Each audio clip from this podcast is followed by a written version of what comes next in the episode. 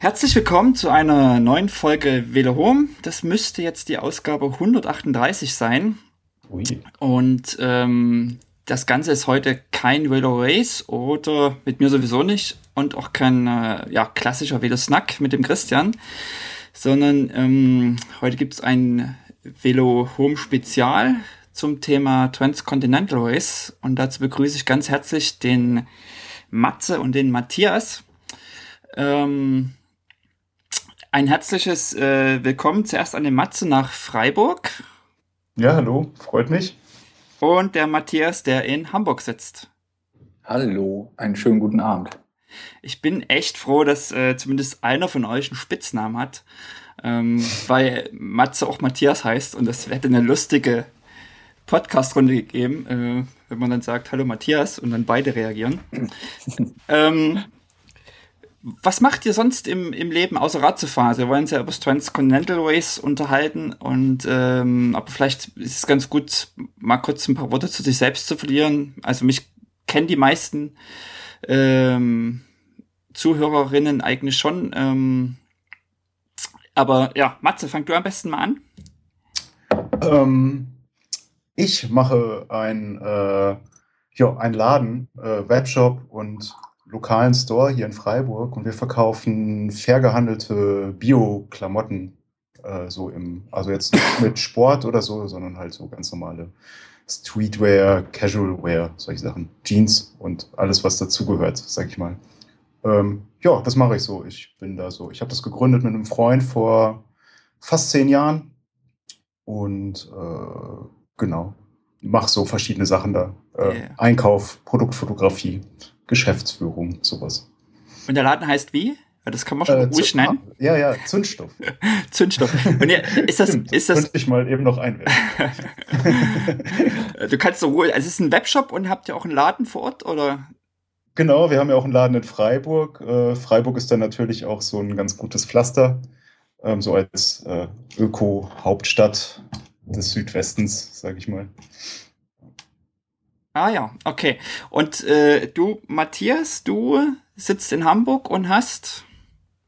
Ich habe ein, bin auch im Bereich Mode unterwegs und habe ein kleines Modelabel für Fahrradkleidung. Das heißt Aberg. Das betreibe ich seit anderthalb Jahren jetzt mit einem kleinen Team an Menschen, die gutes Design, gutes Schnittdesign machen und genau, das mache ich halt, wenn ich, wenn ich nicht Fahrrad fahre und ich übernehme gerade die Druckerei von meinen Eltern. Das sind quasi die beiden Sachen, die ich so beruflich vor mich hinschiebe. Oh, also so ein die, habt ihr, also habt ihr einen, einen Online-Laden? Also klar, online schon, aber habt ihr auch einen richtigen Laden noch in Hamburg oder? So? Nee, tatsächlich nicht. Also wir verkaufen über Big the Bike Ski in Hamburg. Das ist so, sind Bekannte von mir, die halt einen wunderbaren Fahrradladen haben und einen eigenen Laden aufzumachen, das hätte sich nie gelohnt eigentlich, genau. Und wir haben halt Webshop und versenden die Sachen dann. Und äh, Aberg haben wir auch schon, also gab schon Interviews äh, mhm. mit euch und äh, wir hatten ja auch äh, mal eine Verlosung mit äh, zur 100. Folge. Mhm. Und äh, genau, das kennen wir schon. Aber dann hast du ja quasi, wenn du noch eine Druckerei übernimmst, sozusagen zwei Welten. Also so dieses Online-Geschäft und dieses klassische Print. Verträgt sich ja, das? Ja, ganz genau. Also, also das sind ja auch zwei Gedankenwelten, oder? Auch nö, eigentlich gar nicht so weit voneinander entfernt. Geht halt beides um Produktion, sag ich mal. Und ähm, ich druck halt schon seit Jahren T-Shirts und Sachen irgendwie. Also so haben da, da können wir auch kurz die Vergangenheit schwenken. So haben Matze und ich uns auch damals kennengelernt. Also ich habe mit 20 angefangen, eben hier in der Firma T-Shirts zu drucken, die zu verkaufen und kenne daher die Firma schon. Und das hat halt ähm, ja einfach immer weitere Kreise gezogen, sag ich mal. Und wie habt ihr euch da kennengelernt? Äh, auf einer Messe in Dortmund, oder? Matze? Ja, ich glaub, ja, vor, ja, vor, vorher, vorher schon im Internet bei äh, MySpace, das gab es ja damals noch. äh, wir sind die einzigen Menschen, die sich über MySpace getroffen haben. Genau, weil, ähm, ja, weil, wie gesagt, wir waren beide so in dieser nachhaltigen Bekleidungsszene unterwegs und die ist ja nach wie vor überschaubar irgendwie und äh, ja, da hat man sich dann gewundert, äh, dass es dann noch andere Leute gibt, die auch sowas machen. Und äh, damals wart ihr auch noch in Münster, oder? Nee, nee, wir waren da schon in Freiburg. Also ich kannte Sascha, mit dem ich das äh, aufgezogen habe aus äh, Münster tatsächlich, mhm. aber ähm, wir haben das dann gestartet, nachdem wir hier beide nach Freiburg umgesiedelt ah, okay. sind. Mhm. Und äh, neben sozusagen eurem Job der Bekleidungsindustrie verbindet euch ähm, auch noch das, das Thema Radfahren. Also ihr seid beide auch gerne auf dem Rad unterwegs. Ja. ja. Habt ihr das durch das Zufall so rausgefunden dann so? Oder äh, war das dann schon so Thema, als ihr euch äh, in Dortmund getroffen habt oder kennengelernt habt? Hm, also ich glaube, also das war so 2007, als wir uns kennengelernt haben, glaube ich. Und damals war ich noch gar nicht so, also ich war damals schon so ein bisschen am Mountainbiken hier in der mhm. Region und äh, hatte so ein bisschen so kleinere Radtouren, Radreisen gemacht, aber irgendwie, also es war noch nicht so das Riesenthema für mich, wie es jetzt sozusagen heute ist. Ja. Ja, würde ich bei mir auch sagen. Ich bin witzigerweise meine erste richtige Radtour äh, von München nach Freiburg gefahren und da habe ich euch ja besucht und äh, ah ja, da waren wir da bei euch noch, aber ich kann ehrlich gesagt da kein, ich kann dem keine Jahreszahl, keine Jahreszahl zuordnen. Also sechs, sieben, acht Jahre her irgendwie um den Dreh. So, so. und ja. äh, genau zu dem Zeitpunkt, weil das wollte ich nicht gerade sagen, zu dem Zeitpunkt warst du auch irgendwann mal, Matze, in äh, Hamburg und ich hatte gerade ein neues Fahrrad. Und da haben wir extra die Messe verlassen, um, um mein neues Fahrrad anzugucken. Also so, also, stimmt, äh, das, es, äh, es, war halt schon ein Thema. Ja, ja, das stimmt. Ja, dann kam das so langsam. Da waren wir beide noch eher so mit Mountainbiken und so auch beschäftigt. Mhm. Genau, und äh, dann, aber mit Rennradfahren habe ich tatsächlich erst 2011 angefangen. Ja, das ist ja so die, äh, sag ich mal, die klassische äh, äh alte Herrenentwicklung quasi. dass man so in jungen Jahren, da gibt man sich noch ein Mountainbike, aber irgendwas nur so Langstrecke, das, da, das kann ich dann besser einschätzen. Ja, ja genau, genau. Ja, vor allen Dingen braucht man mehr Zeit, äh, finde ich so bei, bei Rennrad. Also in jungen Jahren ist man immer noch zu Partys und ist dann irgendwie früh verkatert und mhm. hat nicht so die Zeit und ich finde so Rennrad, dann musst du halt schon mal ein paar Stunden unterwegs sein. Aber hattest du eigentlich ein schönes Rad? Das gesagt. Ja? Hm? Nee, erzähl. Naja, man, also man kann halt besser auf dem Rennrad eine Karte haben als auf dem Mountainbike, weil man die ganze Zeit Schläge von Stöcken in die Arme kriegt und, und irgendwie tierische Kopfschmerzen hat und, und äh, deswegen, da kann man lieber so schön glatten Asphalt haben und ein bisschen frische Luft. Okay, also man verträgt das heutzutage nicht mehr. Also. Aber hattest du damals ein schönes Rad, dass es wert war, äh, die Messe zu verlassen und es zu zeigen? Ich habe das Rad heute noch. Ich habe da witzigerweise gestern noch drüber nachgedacht, weil das war so ein bisschen, ähm, wie ich wieder, wieder zum Radfahren gekommen bin, sozusagen, weil mir wurde mein allererstes Mountainbike in Hamburg geklaut und dann habe ich mir ein neues Fahrrad gekauft. Und äh, das habe ich gestern noch gesagt und das sage ich jetzt auch äh, gerne wieder. Würde ich heute nicht wieder so machen, kann über das Rad auch nicht, aber, äh, aber auch nichts Schlechtes sagen. Es ist ein Poison Cyan Kali, also ein Versender Mountainbike, was so ganz klassisch alle Testsiege gewonnen hat und sowas alles. Und äh, als dann das Geld von der Versicherung kam, war es ziemlich exakt der Betrag. Und dann habe ich mir das gekauft. Und äh, ja, ich glaube, jetzt mittlerweile würde ich mir einen anderen Rahmen oder ein anderes Rad kaufen, aber äh, habe das Rad nach wie vor, war damit in den Alpen, im Mittelgebirgen durchquert. Also ist schon ein schönes Rad. Also ich, ich habe da schon eine sehr innige Beziehung zu, sag ich mal. Ja. Und äh, das war aber jetzt nicht das Rad, mit dem ihr Transcontinental gemacht habt, oder? Nee, nee. Nee, nee, nee. zum Glück nicht.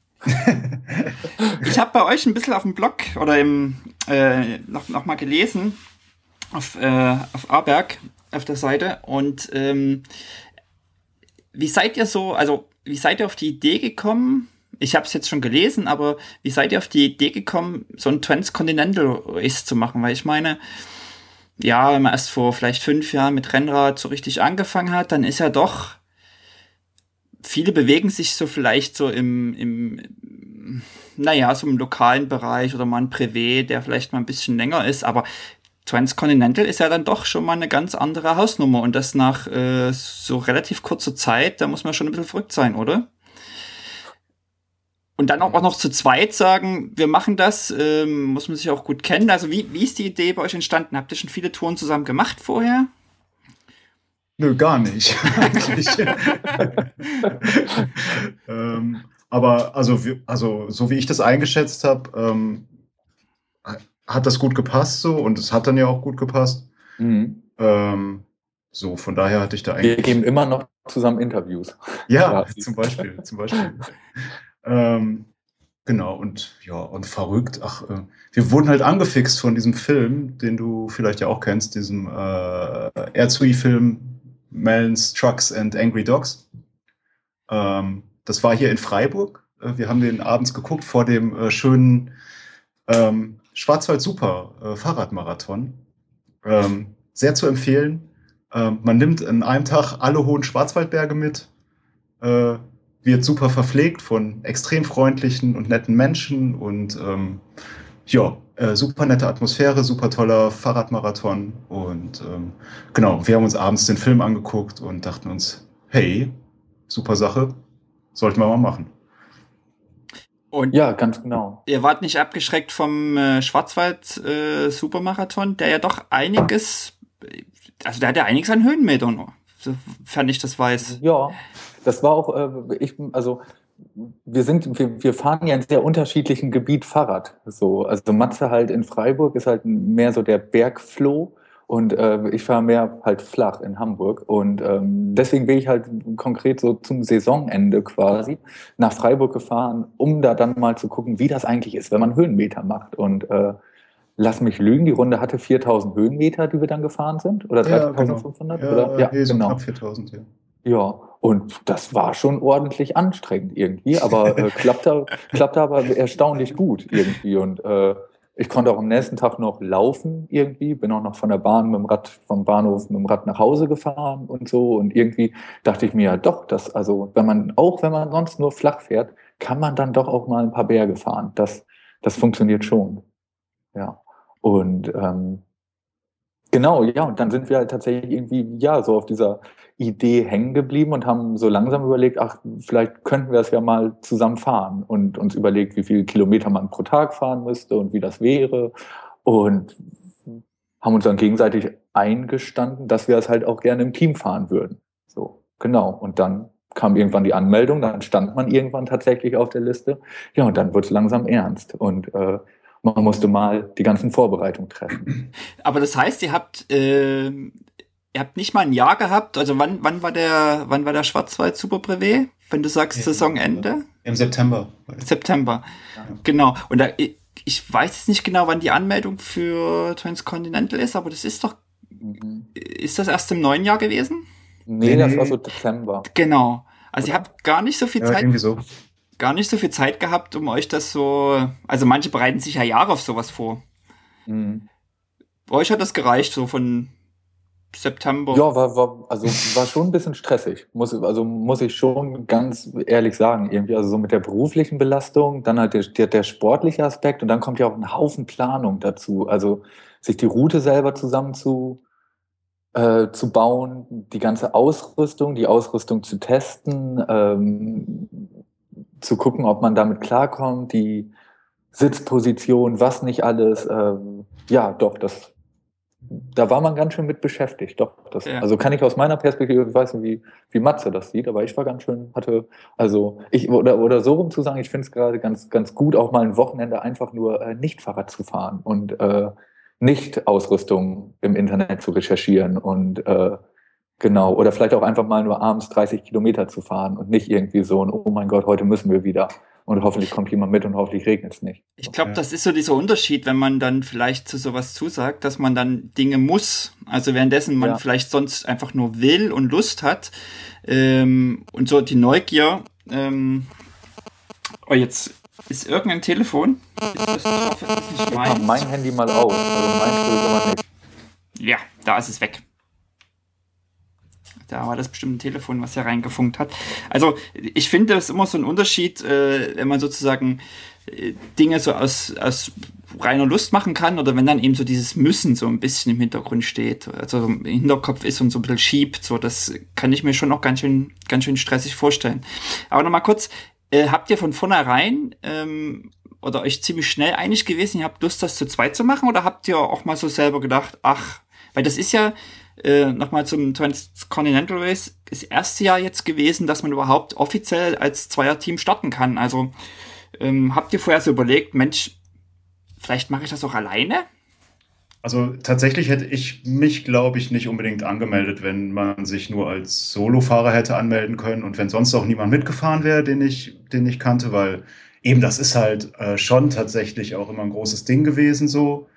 Ähm, hat auch bei mir genauso wie bei Matthias auch ziemlichen Druck sozusagen erzeugt, äh, was natürlich auf der anderen Seite auch gut ist. Ich wäre halt nie so viel Fahrrad gefahren das ganze Frühjahr über und den ganzen Winter über, äh, wenn ich mich da nicht angemeldet hätte. Aber ich glaube, alleine hätte ich gesagt, oh, das kann auch noch ein paar Jahre warten äh, oder so. Also ich meine, solche Langstreckensachen, äh, da gibt es ja durchaus auch Leute, die sind schon ein paar Jährchen älter, die sowas auch mitfahren und so. Also da mache ich mir da irgendwie, da denke ich so, ja, das kann man auch immer noch irgendwann machen und so. Aber ähm, ja, ich fand schon total, total gut zu sagen, wir machen das zu zweit, ähm, teilen so die Erfahrung und die Probleme, die da so auftauchen. äh, genau, ja. ja, ja. Und dann ja, habt ihr euch quasi. Absolut, also für mich, äh, nee, ich kann Matze dann nur zustimmen. Also für mich stand es auch nie im Raum, das Ding alleine zu fahren. Also wir hatten ja auch keine Ambition, das zu gewinnen oder so. Äh, nee.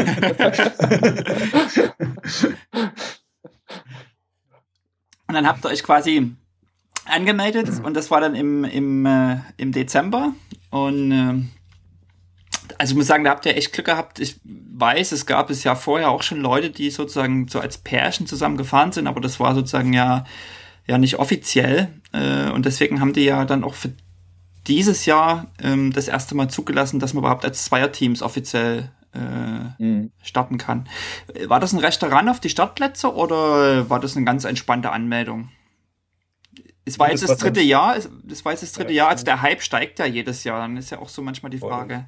Ja. Nee, das also war tatsächlich Server war äh, schon zusammengebrochen, als man sich anmelden wollte. Ja. Also die Startplätze waren, glaube ich, innerhalb von drei Stunden vergeben oder so. Mhm. Okay. Genau. Also man musste sich quasi, es gab, es lief so in mehreren Schritten ab. Man musste sich erst registrieren, also einfach nur äh, Name, E-Mail-Adresse da äh, hinterlegen, dann ähm, äh, hat man quasi so eine Art Reservierung von einem Startplatz bekommen und währenddessen ist halt dieser Server zusammengebrochen, weil da halt so viele Leute das dann machen wollten, nachdem das Formular freigeschaltet war. Ähm, und dann hat man irgendwann äh, so eine Art Fragebogen bekommen, ähm, um so, äh, ja, äh, ich glaube, die Organisatoren wollten die Leute halt so ein bisschen abklopfen, ob die dann auch wirklich äh, TCA-tauglich sind sozusagen oder wissen, wissen, worauf sie sich einlassen. Ja. Aber habt ihr den das, Fragebogen? Das haben wir ja gut hingekriegt. Habt ihr den, habt ihr den vor der, äh, vor der, ähm, also bevor ihr endgültig angemeldet wart, bekommen? Also war das so ein Anmeldekriterium auch, dieser Fragebogen, oder war der Startplatz nee, eigentlich schon sicher? Ah ja. Nee, der Startplatz war nicht sicher. Also ich glaube, es wurden aber wirklich äh, sehr wenige bis keine Leute aufgrund von diesem Fragebogen dann ausgeschlossen. Also ähm, äh, ich glaube, die wollten halt sicherstellen, dass man wirklich einfach weiß, worauf man sich einlässt und machen das, glaube ich, dieses Jahr auch bei der nächsten oder nächstes Jahr halt wieder genauso. Ähm, aber ich glaube, die meisten Leute, die sich da anmelden, die haben da schon so eine Vorstellung, äh, was da auf sie mhm. zukommt, denke ich mal. Wisst ihr noch, was das für Fragen waren?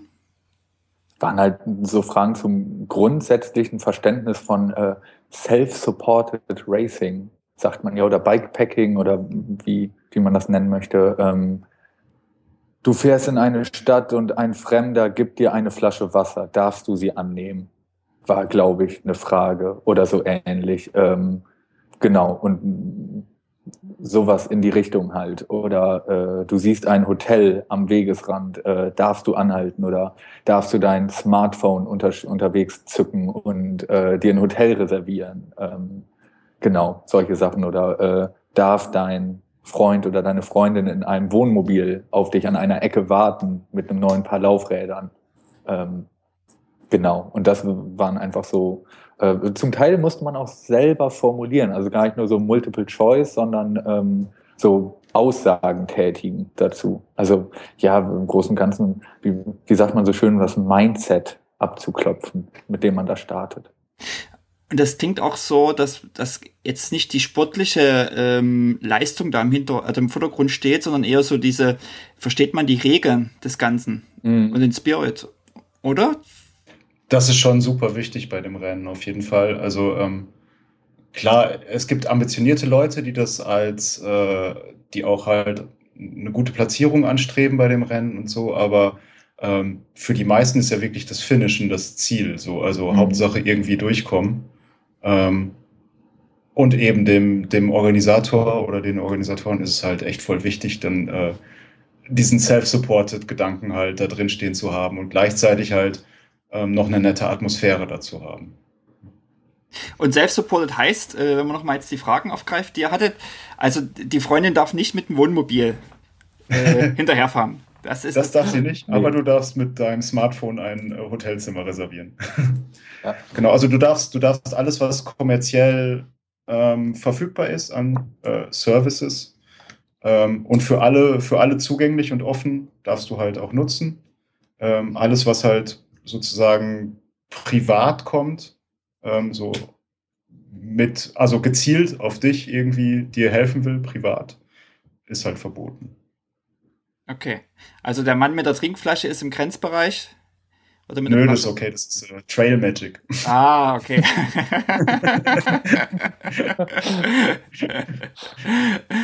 Und äh, habt ihr das Gefühl, dass sich alle an diese Regeln halten?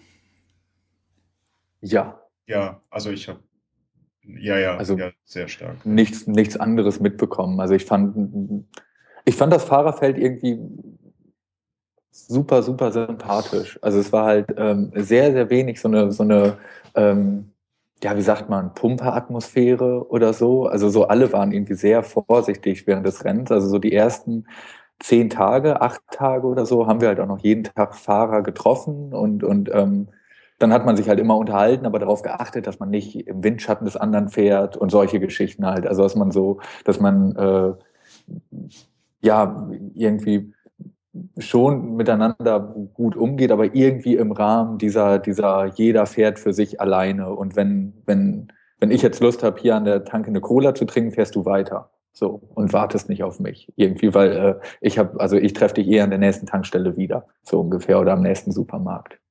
Hm.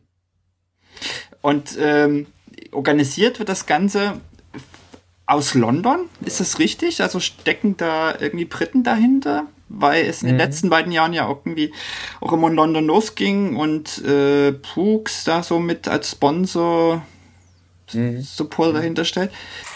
Wisst ihr was also die Organisation? Mike Hall und der wohnt in Wales, sobald, soweit ich das weiß. Aber äh, genau, also es ist ein Mensch, der das organisiert, der, der, der diese Maschine am Laufen hält. Echt? Ist das ja. nur eine einzelne Person? Krass. Ja, der hat, äh, also seine, seine Freundin oder Frau hilft ihm da auch sehr viel. Ähm, mhm. Aber eigentlich, ich glaube, so das meiste und natürlich super viele freiwillige Helfer, ähm, ehrenamtliche Helfer. Aber das, äh, also eigentlich hat er das ganze Ding ins Leben gerufen und ist auch so der Hüter dieses Spirits tatsächlich. Und äh, der, er, der hält ja auch äh, lustigerweise den Weltrekord in Weltumrundung mit dem, mit dem Fahrrad. Also der hat äh, für diese 27.000 Kilometer, für dieses Race Around the World, hat der, glaube ich, um die 95 Tage gebraucht oder so. Ich weiß nicht. Mhm. Also der ist halt auch selber so eine, so eine Maschine. Ah, okay, okay. Aber das heißt natürlich, als, äh, als Organisator hat man meist nicht die Chance mitzufahren. Er ist dann derjenige, der vorneweg im, im Auto sitzt und die, mhm. äh, die Zeitstation anfährt. Ähm, aber dieses Jahr ging es nicht in London los, sondern in äh, Geratsbergen. Das liegt in Belgien. Ganz genau. Und äh, hängt das damit zusammen, dass der Sieger der letzten beiden Jahre selber ja Belgier, glaube ich, ist? Mhm. Mhm. Oder ist das Zufall? Oder hat man einfach gesagt, ach, die Sache mit der Fähre und äh, über den Kanal kommen ist zu kompliziert? Wisst ihr, warum das nicht Gute in London Frage. losgegangen ist? Also, es gibt halt diese Mur von Geratsbergen, genau. die relativ bekannt ist und, und äh, Ich kann jetzt nur mutmaßen. Ich habe irgendwas gelesen, dass sie es die letzten zwei Jahre im Rahmen von einem Festival gemacht haben, was aber nicht mehr stattfindet in London oder irgendwie so. Und ich glaube, die Stadt von Geratsbergen, irgendwie so grobes Halbwissen, war da halt einfach sehr offen für. Also da der, der Start war auch äh, sehr inszeniert, sag ich jetzt mal. Also es war schon äh, relativ feierlich, also relativ viel äh, Fahrradkultur, die, die sich da, äh, die da gelebt wurde, als wir nachts losgefahren sind. Also so Belgier mit, mit Fackeln auf der Mur, die klatschen. Ah. Also es, äh, ich kann nur mutmaßen, dass man in Belgien offene Ohren dafür hat, wenn jemand sagt, äh, hier, wir starten ein Fahrradrennen bei euch, dass dann alle sagen, äh, cool, das finden wir gut. Ich glaube, es war auch, also es ist ja ein Massenstart, wobei Masse natürlich übertrieben ist, aber es waren ja schon jetzt diesmal 175 Leute oder so, die gestartet sind und mhm. ähm, ich glaube dann so tagsüber in London irgendwie 170 Leute alle zusammen auf die mhm. Straße zu schicken. Ich glaube, damit waren, waren die dann auch nicht mehr so happy mit dem Gedanken. Mhm. Äh, und deshalb halt Nachtstart und quasi auf dem Land in Belgien war dann so die Idee. Und natürlich, ja. ich glaube, äh, weil ich meine, wir haben ja auch den Mont Ventoux angesteuert und ich glaube, er möchte halt schon immer so ein bisschen so Monumente des Radsports quasi auch anfahren als Kontrollpunkte und Startpunkte und so. Ja, aus dem Chat kommt gerade auch der Hinweis, äh, den ich hier mal einflechte, dass wohl die Brücke nicht freigegeben werden konnte in London, wo man in der Stadt war. Also ah. war ja die Brücke da an der, ähm, am, am Westminster, die über die Themse geht. Und dass da wohl irgendwie ein anderes Event äh, wohl sein sollte auf dieser Brücke. Und ähm, genau. Ach, vielen Dank für diesen Hinweis. Genau, genau.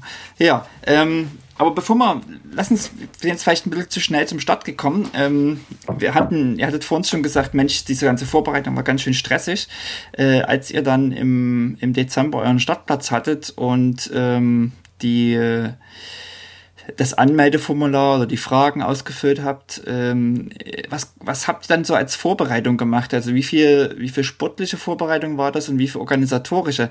Denn Vielleicht für die, die es nicht wissen, beim Transcontinental ist ja eine Vorbereitung auch die Streckenplanung. Ja. Mhm. Da gebe ich ein ganz großes Kompliment hier in aller Öffentlichkeit an äh, Herrn Matthias Rau. Der, äh, muss ich einfach mal, also, alles andere wäre wirklich durch und durch oh, falsch. Den, den also, Namen sollte man sich merken. Ja, also wenn ihr mal eine Strecke braucht, nee, da äh, hat er schon sehr, sehr viel vorgearbeitet und ich habe das äh, alles durchgeguckt und so, aber äh, also zum Thema Streckenplanung gebe ich eindeutig den Ball an Matze.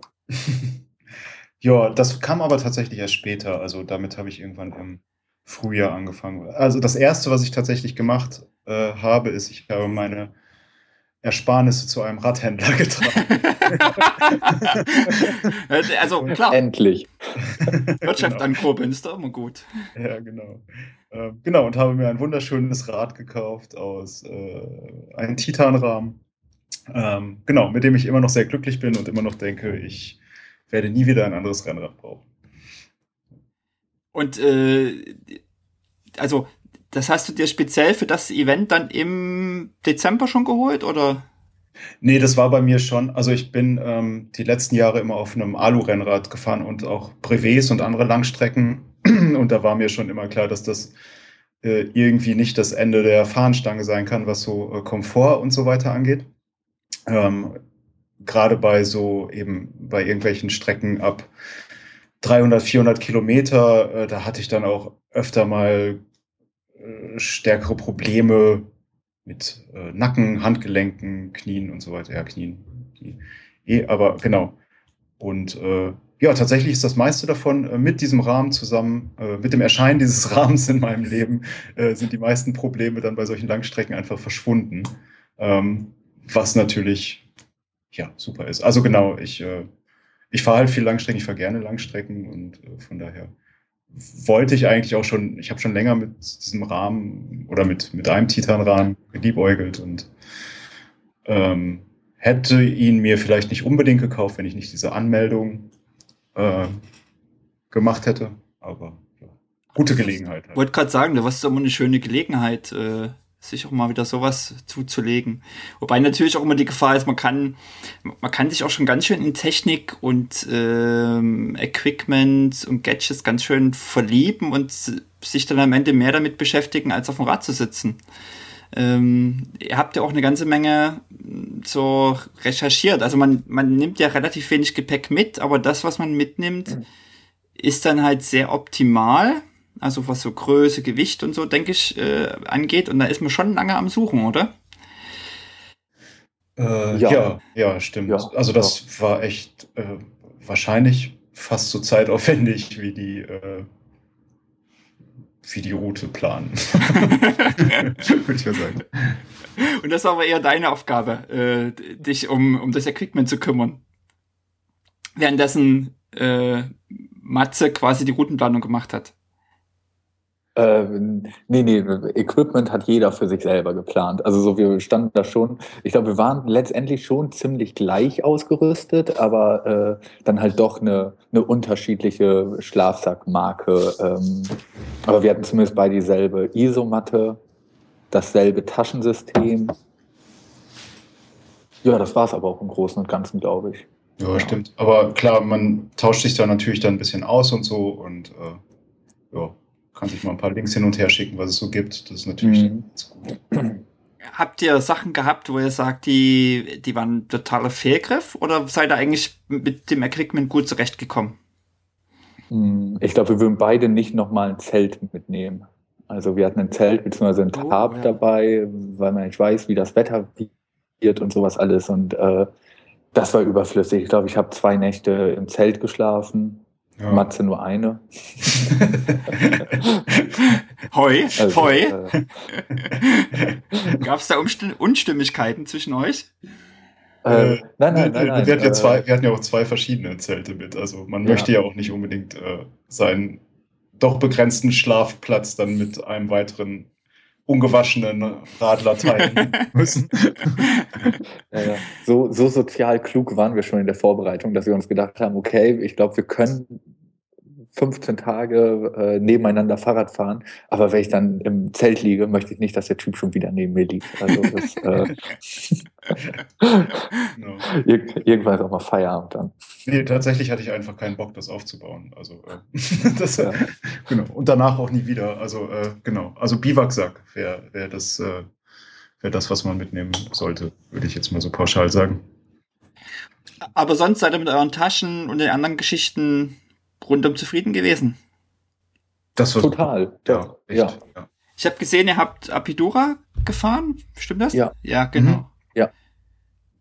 Ist wirklich, also. Genau, also kriegt man einen Haufen rein, so viel hat man ja auch nicht dabei, ähm, kriegt aber alles gut unter und ähm, ich bin vorher auch mal Touren gefahren, halt mit, mit äh, Gepäckträger und Satteltaschen und sowas alles. Und das verändert ja schon das Fahrgefühl vom Fahrrad extrem. Also äh, wir hatten ja auch öfters mal mit schlechtem Straßenbelag zu kämpfen und Schlaglöchern und sowas alles. Und da ist es halt nervig, wenn man halt sein ganzes Gepäck hinten auf der Hinterradachse hat. Und äh, so, so eine Satteltasche hat, also es bleibt halt näher am Rennrad-Fahrradfahrgefühl. Also man kann irgendwie noch, noch agiler auf dem Rad sitzen. Also auch wenn das Rad unterm Strich dann auch in dem Moment 20 Kilo wiegt oder so, kann man doch noch ein bisschen sportlich damit fahren und, und äh, auch mal über irgendwas drüber lupfen oder so. Was halt mhm. halt mit so einem Packtaschenbomber nicht so schnell möglich ist.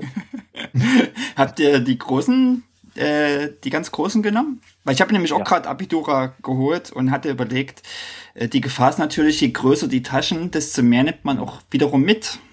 Aber auf der ja, anderen Seite ist es äh, so, ist immer so eine, so eine Gratwanderung. Also auf der anderen Seite will man ja auch ein bisschen Platz haben, um was mitzunehmen. Ja, aber tatsächlich, äh, also ich glaube, die mittlere würde fast auch reichen, weil äh, je voller man die packt und je weiter die dann nach hinten rausragt, diese Satteltasche, äh, desto mehr schwingt die dann halt auch rum im Wiegetritt, wenn man da mal einen Berg hochfährt. Und äh, deshalb, ich pack die äh, gar nicht so voll, wenn möglich. Also ähm, versuche das immer möglichst zu, zu stopfen oder äh, woanders hinzupacken.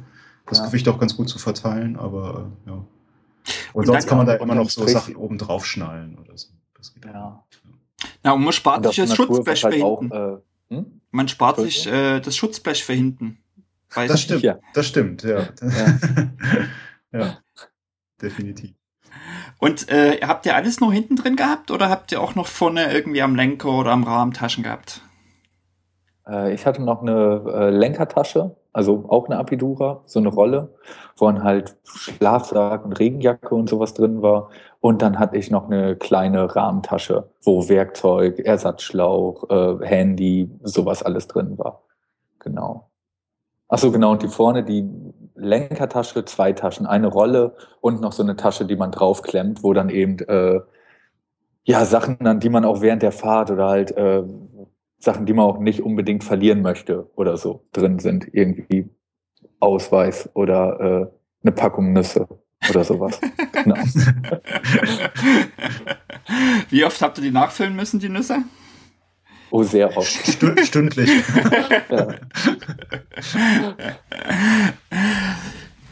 ja, und ähm, also Zeit lassen wir quasi das nächste Mal dann äh, zu Hause. Und du sagst jetzt 20 Kilo hat dein Rad. Also wie schwer war es so? Was denkst du insgesamt? War es so 20 Kilo oder? Um den Dreh würde ich jetzt mal schätzen. Also ohne Trinkflaschen. Also, also ich bin ja, muss ja dazu sagen, ich bin ja nicht auf dem Titanrahmen gestartet, sondern ähm, ich hatte halt einen Stahlrahmen, der halt schon mal ein bisschen mehr aufträgt und einen Systemlaufradsatz und äh, so halt. Also mein Rad war nicht auf Leichtgewicht optimiert. So, das kann man auf jeden Fall sagen. Meine Ausrüstung im Großen und Ganzen auch nicht. Also das, die war eher dann auf kleines Packmaß. So. Und ich habe mein Rad nicht gewogen vorher ich habe die Taschen mal gewogen und ich glaube, die ganze, mein ganzes Gepäck waren um die acht Kilo, sieben Kilo, acht Kilo. So alles, was ich dann, ja gut, aber mein Rad wiegt keine zwölf Kilo, ja, 18 vielleicht um den Dreh. Mhm, mhm. Aber das geht ja auch noch. Also klar, wenn man jetzt überlegt, jedes Kilo über die Strecke, mhm. äh, wie viel, also man kann könnte ja versuchen, das jetzt in Zeit rumzurechnen oder so, aber ähm, ich habe mal also wenn ich mich so an Radurlaube erinnere, wo du so mit als Packtaschenbomber, wie du so schön sagtest, äh, mhm. unterwegs bist, ähm, ich habe mal eine Tour gemacht, da konnte ich mein Rad nicht mehr anheben. So schwer war das. Also. nee, so schlimm war es zum Glück nicht. Nee. nee, das ging gut. Und äh, ist ja auch was anderes, äh, wenn man halt irgendwie schon mal ein schweres Rad hat, fährt man insgesamt ja auch doch einfach nochmal anders als ein Rennrad, wo ein bisschen mehr Gewicht dran hängt. Also ähm, schon nochmal ein durchaus anderes Fahrgefühl. Und wir sind ja irgendwie, ähm, genau, also man fährt natürlich eh nicht wirklich schnell bei, bei sowas. Also wir nicht. aber genau, aber äh, ja, das war schon echt angenehmes Vorankommen so mit dem, mit dem Gewicht. Ja. Wahrscheinlich kann man das optimieren, so, also hm.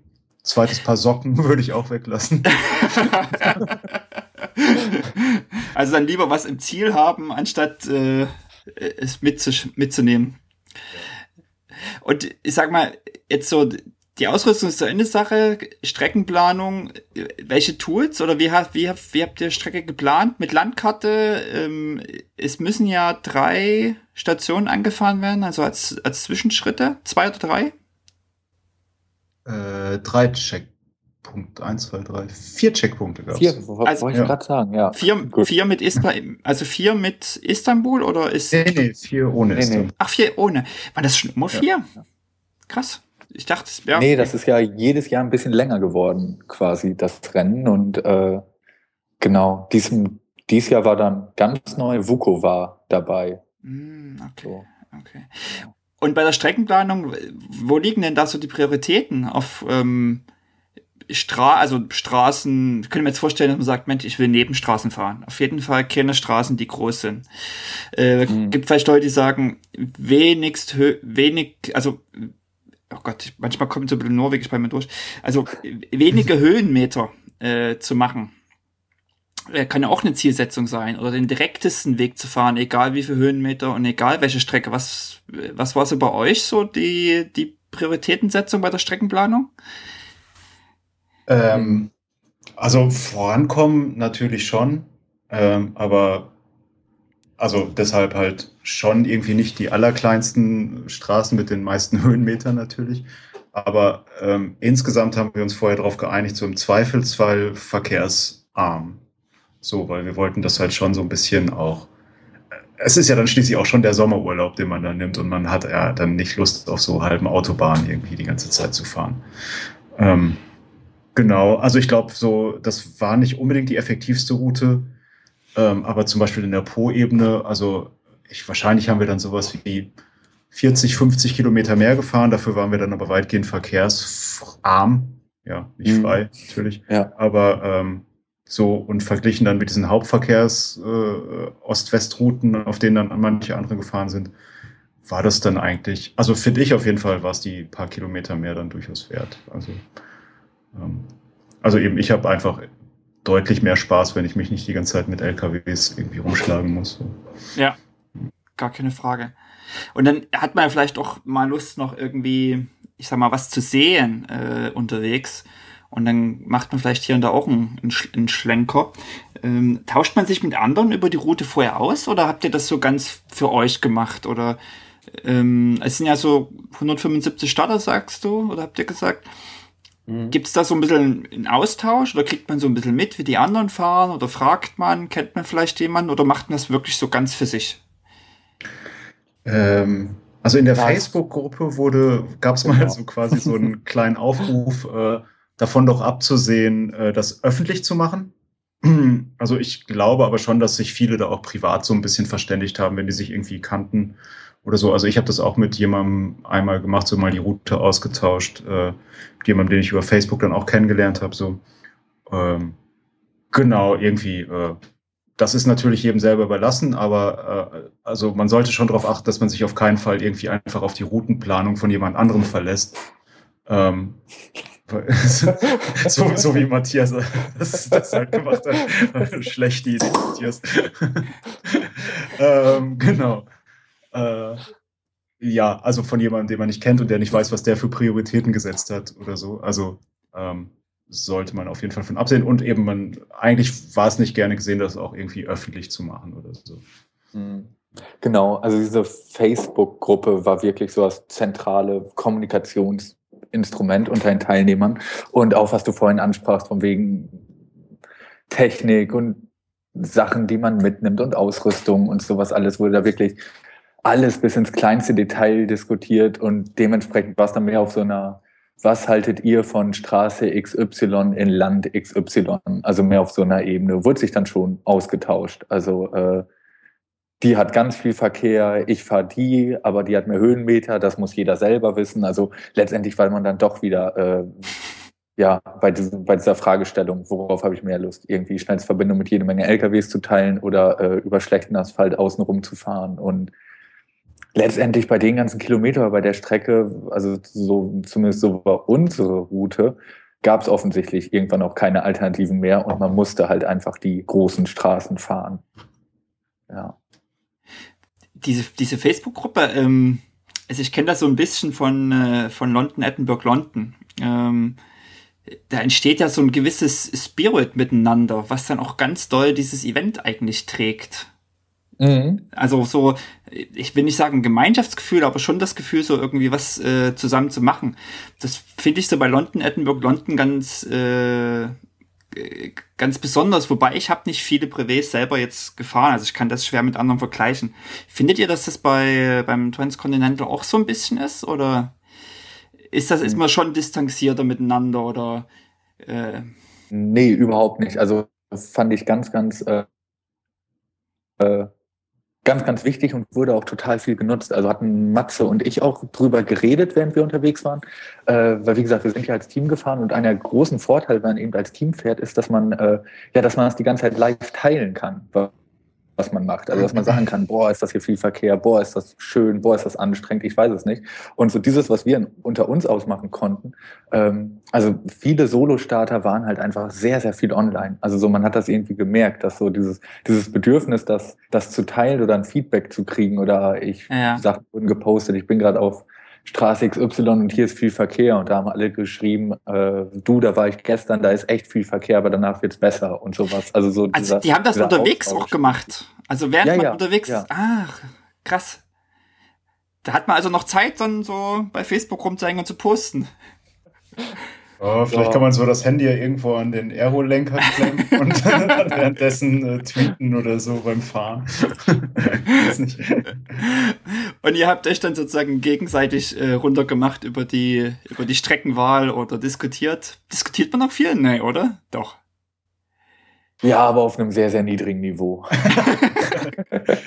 Weil einmal haben wir über Postpunk diskutiert. Das fand, oh ja, schon, das, das, fand ich schon gut. ja. Nee, aber jetzt ja, über, über so, äh, über so äh, Route, also oder über. Also wir haben uns jetzt nicht. Äh, was meinst du mit diskutiert, mal zu streiten? Ja, genau, dass man sagt, Mensch, lass uns doch lieber hier lang fahren oder guck doch mal da vorne, da ist irgendwie der große Berg. Warum wolltest du unbedingt hier an der 12% Rampe lang oder äh, gibt da ja immer viele mögliche Themen. Guck dir mal den Asphalt an, Hättest du auf Google Maps sehen können? Oder ist das nicht Thema? Hatten wir einmal so eine Situation, wo es so ein kleines äh, Problemchen gab mit irgendwie der, der, den Tracks. Ähm, genau, aber ja, war. Ja, ich also, glaube, ich weiß, was du meinst. Ja.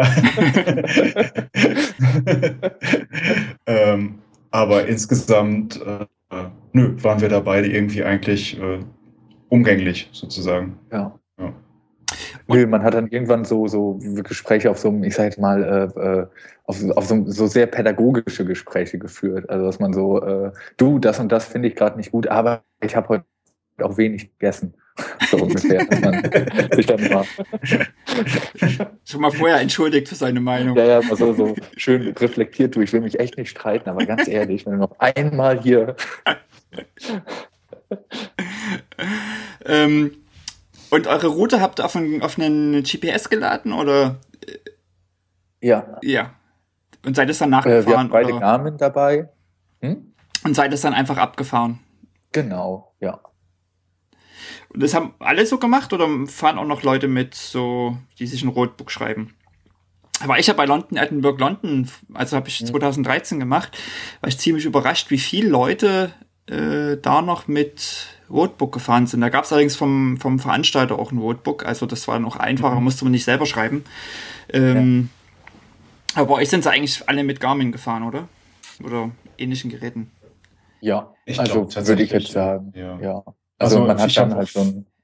Ich habe mehrere gesehen, die hatten auch zwei Garmins, äh, so als äh, Backup halt noch eins da dran.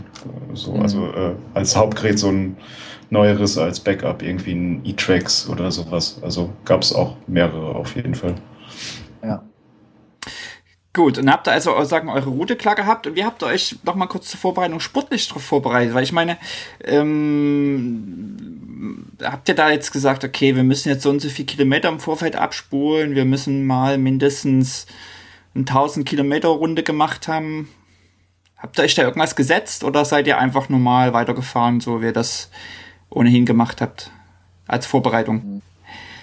Oh, ich bin einfach sehr, sehr regelmäßig gefahren. Also sehr viel und sehr regelmäßig und ähm, bin auch viel Mountainbike wieder gefahren, weil der Winter war ja nicht so gut. Also war halt viel Regen, viel Wind und dann halt eher immer so, ja, zwei Stunden mit dem Mountainbike statt äh, vier Stunden mit dem Rennrad. Äh, wir sind dann, ich habe diese Stromlinientour zu den Fahrradmessen organisiert nach Berlin. Das war auch das erste Mal im Jahr, dass wir zusammengefahren sind.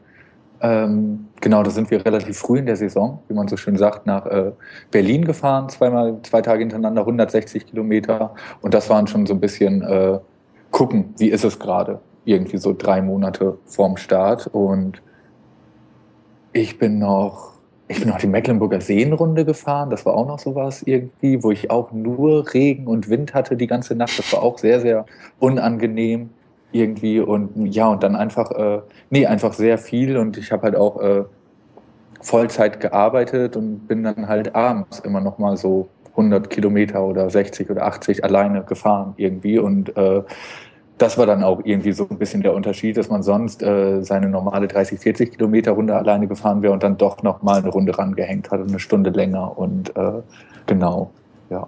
Ich bin, äh, und ich bin schwimmen gegangen.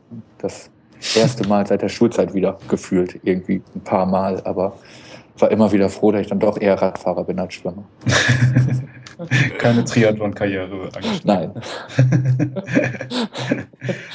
ähm, ja, bei mir war es ähnlich. Also ich bin, ähm, genau, äh, bin halt vor allen Dingen viel, also ich habe darauf geachtet, einfach möglichst äh, lange Strecken zu fahren. Äh, bin halt wieder die Privé-Serie in, in, Freiburg gefahren. Ähm, und dann so ab, äh, jo, ab Mai, Juni äh, bin ich eigentlich auch so, habe ich oft mal so drei Tagestrips gemacht äh, mit langen Tagen hintereinander, um mich so ein bisschen dran zu gewöhnen. Ähm, auch mit Gepäck dann halt mal. Ähm, ja, eben um das ganze Equipment einfach mal so ein bisschen durchzutesten, so gucken, ob es irgendwo hakt, ob ich irgendwas vermisse oder irgendwas äh, weglassen würde. So, genau. Also dann auch schon so mit äh, irgendwie sich unterwegs was suchen, zu übernachten und so. Also so weit zu gehen mit, mit Equipment zu testen oder Ausrüstung zu testen. Genau, also ich habe es mir dann, ich habe mir dann halt einigermaßen gemütlich gemacht und bin auf irgendwelche Campingplätze gegangen oder so, dass ich noch eine Dusche kriegen konnte oder sowas. Aber ja, ja, nee, schon so irgendwo, irgendwo übernachten, dann am nächsten Tag weiterfahren und irgendwie wieder einen Schlenker nach Hause machen am dritten Tag. Aber so die Privilserie hast du bis, bis 600 gemacht, oder? Mhm, genau, ja. ja. Aber ist ja doch schon eine ganz schöne Strecke so als, äh, als, als Vorbereitung. Also ich hab, bin immer selber so ein bisschen zwiespältig zu diesen Privé-Serien und äh, ich glaube, vor London, Edinburgh, London war meine längste Strecke, die ich gemacht habe, 200 oder sowas. Also jetzt Ach, in, der, in der Vorbereitung. Ich habe Jahre mhm. davor schon ähm, äh, Trondheim-Oslo gemacht, mhm. was ja 500 nachher was ist, aber das habe ich dann auch im, im Team gemacht, in der Teamwertung, also auch eine ganz andere Nummer. Aber so, äh, also ich finde immer, es passiert zu viel im Kopf und ähm, ich denke immer, also so Leute, die so Ultradistanzen auf Zeit fahren, also Race Across America, die fahren ja jetzt auch nicht schon 2000er als Vorbereitung oder so, meistens. Mhm. Manchmal machen die ein Rennen, um Rennsituationen zu erleben, aber jetzt so als, als Training. Aber das heißt, 600 bist du ja echt schon ganz gut dabei. Ja, ich, äh, ich lasse mir da halt Zeit. Also ich fahre das dann irgendwie echt langsam und äh, mache längere Pausen und äh, dann bleibt dann halt irgendwie im Zeitlimit, so gerade. Ähm, zwei Minuten. Um Punktlandung. ähm, ja, genau. Also, und äh, tatsächlich sind die Brevets hier auch, ich fahre die einfach sehr gerne hier in Freiburg. Ich weiß gar nicht so genau, also ich habe keine Vergleiche aus anderen Brevet-Standorten hier äh, in Deutschland oder überhaupt irgendwo. Aber hier sind die Strecken echt total super. Also Walter und Urban, die das hier organisieren in Freiburg, die sind äh, ja, ach, das, das ist total top, wie die das machen. So. Also die planen halt echt richtig schöne Strecken. Genau, von daher, ähm, ich habe das ja auch schon äh, die Jahre vorher gemacht ähm, und dachte mir, ich meine, äh, als Vorbereitung kann das mit Sicherheit nicht schaden. ähm, genau, und es macht einfach Spaß. Vor was habt ihr am, am Start dann so die, oder was ging euch so durch den Kopf? Habt ihr da, hat man Angst gekriegt? Also ich kenne das so ein bisschen von mir äh, ich finde ja so, so ein Klassiker ist ja immer, dass man immer sagt, man hat zu wenig trainiert. Ging euch sowas durch den Kopf oder hattet ihr eher so, mhm. als, dann, als es dann so losging und es immer näher rückte, dass man dann denkt, so, oi, stimmt das mit der Ausrüstung? Mhm. Oder also ich hätte tierisch Angst um mein Rad irgendwie. Ich, äh, äh, mein Vorderrad, das weiß ich noch, ich glaube, das hatte ich auch gar nicht erzählt, Matze, weil ich das, ich wollte das gar nicht nach außen tragen, also gar nicht unken sozusagen. Aber ich hatte das Gefühl, dass mein Vorderrad nicht so richtig gut zentriert ist, als wir gestartet sind. Hat aber super gehalten. Also irgendwie so, so, das war, glaube ich, auch nur ein bisschen neurotisch dann. Ähm, ja, und insgesamt, weil es halt doch schon älterer Stahlrahmen ist und wenn man da halt so viel Kram dran, dran, dran baut und ja auch gar nicht weiß, was auf einen zukommt.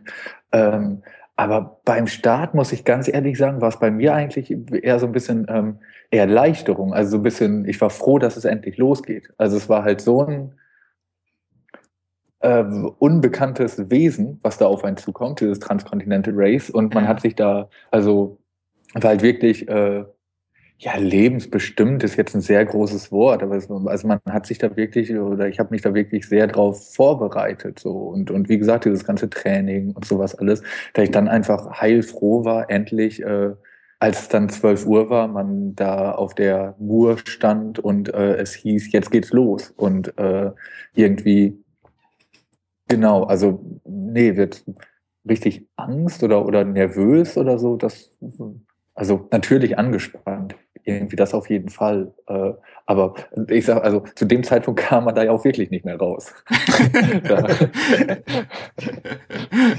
ich kenne das so, also ich bin ganz, als ich in London äh, gefahren, gestartet bin zu London, Edinburgh, London, da war ich so zwei, drei Tage eher da und da gab es so einen Zeltplatz wo, wo die Teilnehmer, wo man zelten konnte, das haben nicht alle gemacht, aber ein Großteil hat es gemacht. Und da entstand dann auch so eine, so eine Atmosphäre mit so, guckst du bei den anderen, was haben die dabei? Ach, die haben jetzt noch eine, eine Stirnlampe am Helm, brauchst du vielleicht doch noch eine? Also, mhm. wo du dann noch mal so, so ein bisschen guckst und dann fallen noch plötzlich so Dinge ein, ähm, die, die man vielleicht noch gebrauchen könnte oder anders machen könnte oder vergessen hatte. Ich habe irgendwie damals meine Trinkflaschen vergessen äh, mitzunehmen. Ist, und ihr seid ja erst nachts gestartet, da hatten wir auch noch mal den ganzen Tag, oder? Also wo man sich so anfängt, Gedanken ja. zu machen, oder? Äh, ja. ja. Ich glaube, 15 Uhr haben wir uns getroffen. Ne? Ich brauchte da noch neue Cleats. an dem Tag. Stimmt, ich habe mir noch einen neuen Trinkflaschenhalter gekauft, ja, weil mein ein bisschen ausgeleiert war. Ja. Ja. Also da gibt es einen guten Radladen in Gerardsbergen. Ja, da fragt man sich, warum hat man das nicht schon eine Woche vorher gemacht? So, man macht es dann irgendwie Stunden vorm Start. Ja. es ist, ist immer dasselbe, überall. Ja, stimmt. Ja. Und ja, äh, sonst war das, äh, war das echt so ein bisschen quälend da vor dem Start auch. Also mir ging es dann auch so, dass ich es erleichternd fand, als es endlich losging, weil man natürlich den ganzen Abend irgendwie verbringen muss und so. Ähm, und dann war halt so eine Turnhalle offen, da konnte man sich noch ein bisschen hinlegen. Ähm, aber man ist dann natürlich auch schon so ein bisschen irgendwie eben angespannt so. Ähm, also man ratzt dann da nicht mal eben irgendwie drei Stunden tief und fest weg. So, ne? Mhm. Das, also das fand ich damals bei London, Edinburgh London, ich sag mal, vergleiche so ein bisschen ganz gut. Da bin ich halt wirklich früh um 8.30 Uhr, 9 Uhr irgendwann gestartet. Also du stehst auf und es geht los. Du hast nicht nochmal so, ein, so einen Tag, der sich so da, dahin quält oder wo du so, wo, wo du vielleicht auch schon, ich sag mal, müde fast am Start stehst, oder? Also ging euch das so, dass ihr dann nachts schon eigentlich dacht, oh, jetzt hier noch die Nacht durchfahren?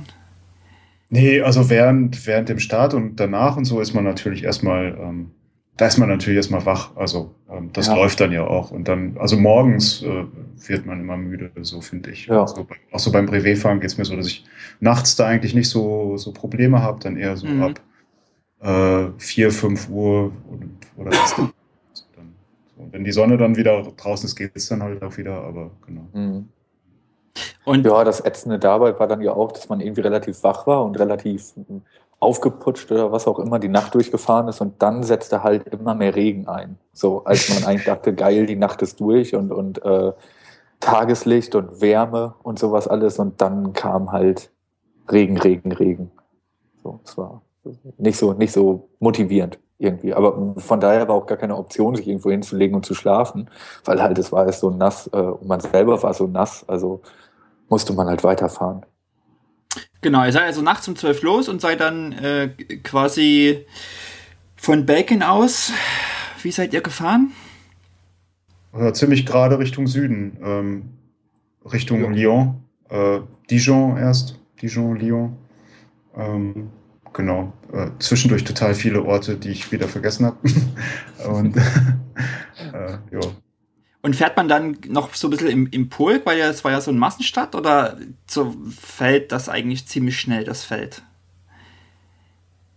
Wie stelle ich mir das, das, so vor? Also, wenn dann nachts um zwölf irgendwie ähm, so, ein, so ein Stadt und ihr habt erzählt, so mit Fackeln und es ist halt so ein Event und man hat eine ganze Menge Adrenalin und dann äh, ist es da vielleicht auch noch hell und dann geht es quasi raus in die dunkle Nacht. Ähm, muss man sich auch erstmal ein bisschen vielleicht sortieren und finden und so einen Rhythmus finden zusammen. Ich finde es auch schwierig zusammenzufahren, ist ja auch nochmal vielleicht so ein Thema, also was so äh, Rhythmus betrifft, sich auf den anderen mhm. einzustellen und dann hast du da irgendwie noch ein paar Leute um dich ringsrum.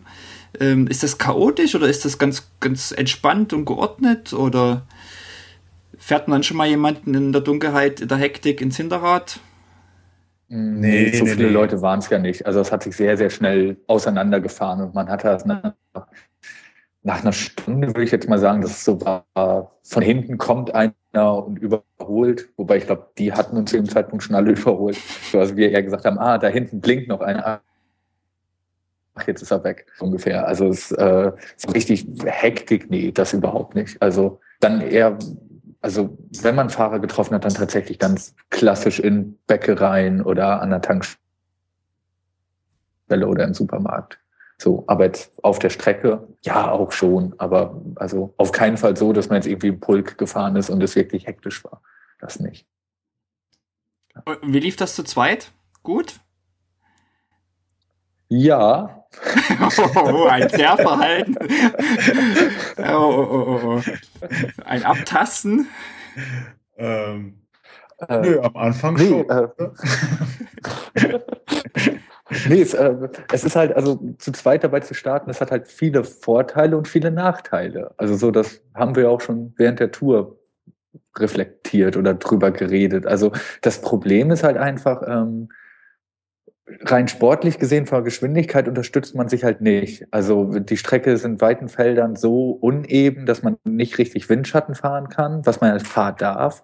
Ähm, das heißt, derjenige, der langsam ist, bremst den anderen auch aus, weil halt auf so einer Tour sagt man ja nicht wie auf einer 100 Kilometer Samstagnachmittag-Tour, ich komme jetzt, äh, tritt mal in die Pedale, jetzt zick nicht so rum, wir fahren das jetzt zu Ende, sondern äh, man haushaltet ja schon mit seiner Kraft irgendwie und dementsprechend fährt man dann halt in dem Rhythmus, in dem der Langsamere gerade gut klarkommt irgendwie. Der Vorteil von so einer zu zweit Fahrsache ist eben, äh, man kann sich unterhalten, man hat Ablenkung, man hat Motivation, man hat, äh, komm, wir fahren jetzt weiter, komm, wir machen gleich erst eine Pause, ach komm, ein bisschen, was geht doch noch, äh, so halt. Also es ist halt, ja, es ist äh, äh Licht und Schatten zum, zu gleichen Teilen. ja. Wirklich zu gleichen Teilen oder? Also ich, ich würde sowas nicht alleine fahren, glaube ich. Also so habe ich gerade nicht als Plan, also weil, weil das ist halt das Ding. Ich glaube, da hatten wir auch schon während der TCR drüber geredet, wo ich noch sagte, ähm, ach doch, vielleicht könnte man das mal alleine fahren, aber wenn ich mir jetzt im Nachhinein, also so viele Stunden, die man nachts alleine auf Landstraßen gefahren ist, irgendwie. Also ich weiß nicht, wie viel, also muss ich ehrlich sagen, so gern ich Rad fahre, ich weiß nicht, wie viel Spaß ich da gehabt hätte in weiten Teilen. Und äh, um das nochmal aufzugreifen, dass man dann an irgendwann, ich glaube, das war oh, irgendwo in Frankreich oder so, als wir nachts halt, oh, gerade ist wieder Handy, äh, als wir nachts halt weitergefahren sind und dann angefangen haben, über Musik zu reden und, und warum man welche Band hört und, und welche Band denn man wo zuordnen würde. Und also so ein Nonsensgespräch, was wir tatsächlich über drei Stunden gezogen haben oder so. Und äh, das war wahnsinnig angenehm. Und ist das ein Handy bei mir oder bei euch, was hier Also stört? bei mir ist hab, ich hab auf jeden Fall meins im Flugmodus. Ähm ja, meins ist auch aus. Herr Rau. Ich höre hier nichts. Ah, okay. Okay. Ah, jetzt kommt's wieder. Hier wird die ganze Zeit fleißig kommentiert im Chat, ne? Lest ihr das auch? Ich lese, ja, ja, ja, ich lese das ja, auch. Ja. ja, alleine ist man schneller, das stimmt. Ähm, definitiv, ja. also ein guter Mensch hat auch äh, mal ausgewertet, wer denn so wie schnell angekommen ist und so. Und äh, die meisten Paare äh, sind halt tatsächlich, äh, haben halt da ziemlich, äh, also in dieser sportlichen Hinsicht da ziemlich abgelust sozusagen. Ähm, ich glaube, es sind auch von den ganzen Starterpaaren nur zwei angekommen oder so. Oder von nur 18 Zeitlimit. Ähm, ja, genau. Also ähm, tatsächlich aber äh, hm, alleine fahren, klar. Man ähm, ist halt einfach echt total viel allein unterwegs und da muss man auch wirklich Bock drauf haben, beziehungsweise muss man halt wirklich dann auch so motiviert sein, ähm, das halt echt durchzuziehen. Und ja, genau, da weiß ich auch nicht so genau, ob mir das nicht dann zu viel Druck wäre. So. Ähm. Wenn man allein unterwegs ist, hat man halt so, so eine Freiheit, also selbst zu bestimmen, wann man Pausen macht, wo man Pausen macht, äh, wann man schläft. Äh, also ich bin bei London Edinburgh London halt die ersten 24 Stunden gefahren, habe dann erst geschlafen, also quasi Montag früh, nicht in der Nacht. Bin eigentlich die Nächte immer durchgefahren, hab guckt immer, dass ich tagsüber schlafe. Ähm, und zu zweit musst du halt immer so einen Kompromiss finden, du musst dich immer abstimmen und mhm. äh, ähm, das macht dann natürlich unter um, also denke ich, auch langsamer, zumindest wenn man äh, nicht mit dem sportlichen Ziel äh, an so eine Sache geht, du willst wirklich gewinnen, du willst schneller sein. Äh, weil dann kannst du natürlich auch das ausnutzen, kannst sagen, okay, man, man versucht wirklich schneller zu sein als ein Solo-Starter, weil du zu zweit unterwegs bist. Aber ähm, ich, ich denke, dass viele, viele Teams vielleicht eben auch eher so diese, ich will nicht sagen Urlaubsgedanken, aber so, das ist jetzt eine Tour, die wir da zusammen machen, äh, pflegen, währenddessen vielleicht die Einzelstarter eher diejenigen sind, die äh, sagen, komm, wir wollen jetzt hier wirklich mal Gas geben, an die Grenze gehen. Habt ja, das würde ich, das würde ich auch so einschätzen, tatsächlich, mhm. ja. Habt ihr eure Routen geplant? Also so jetzt nicht von der Strecke, sondern so, dass ihr euch überlegt habt, okay, ersten Tag machen wir jetzt so und so viel Kilometer, dann machen wir so viel Kilometer. Oder habt ihr das wirklich immer unterwegs ausdiskutiert oder so ein Gefühl gehabt, okay, jetzt ist vielleicht Zeit mal zu schlafen?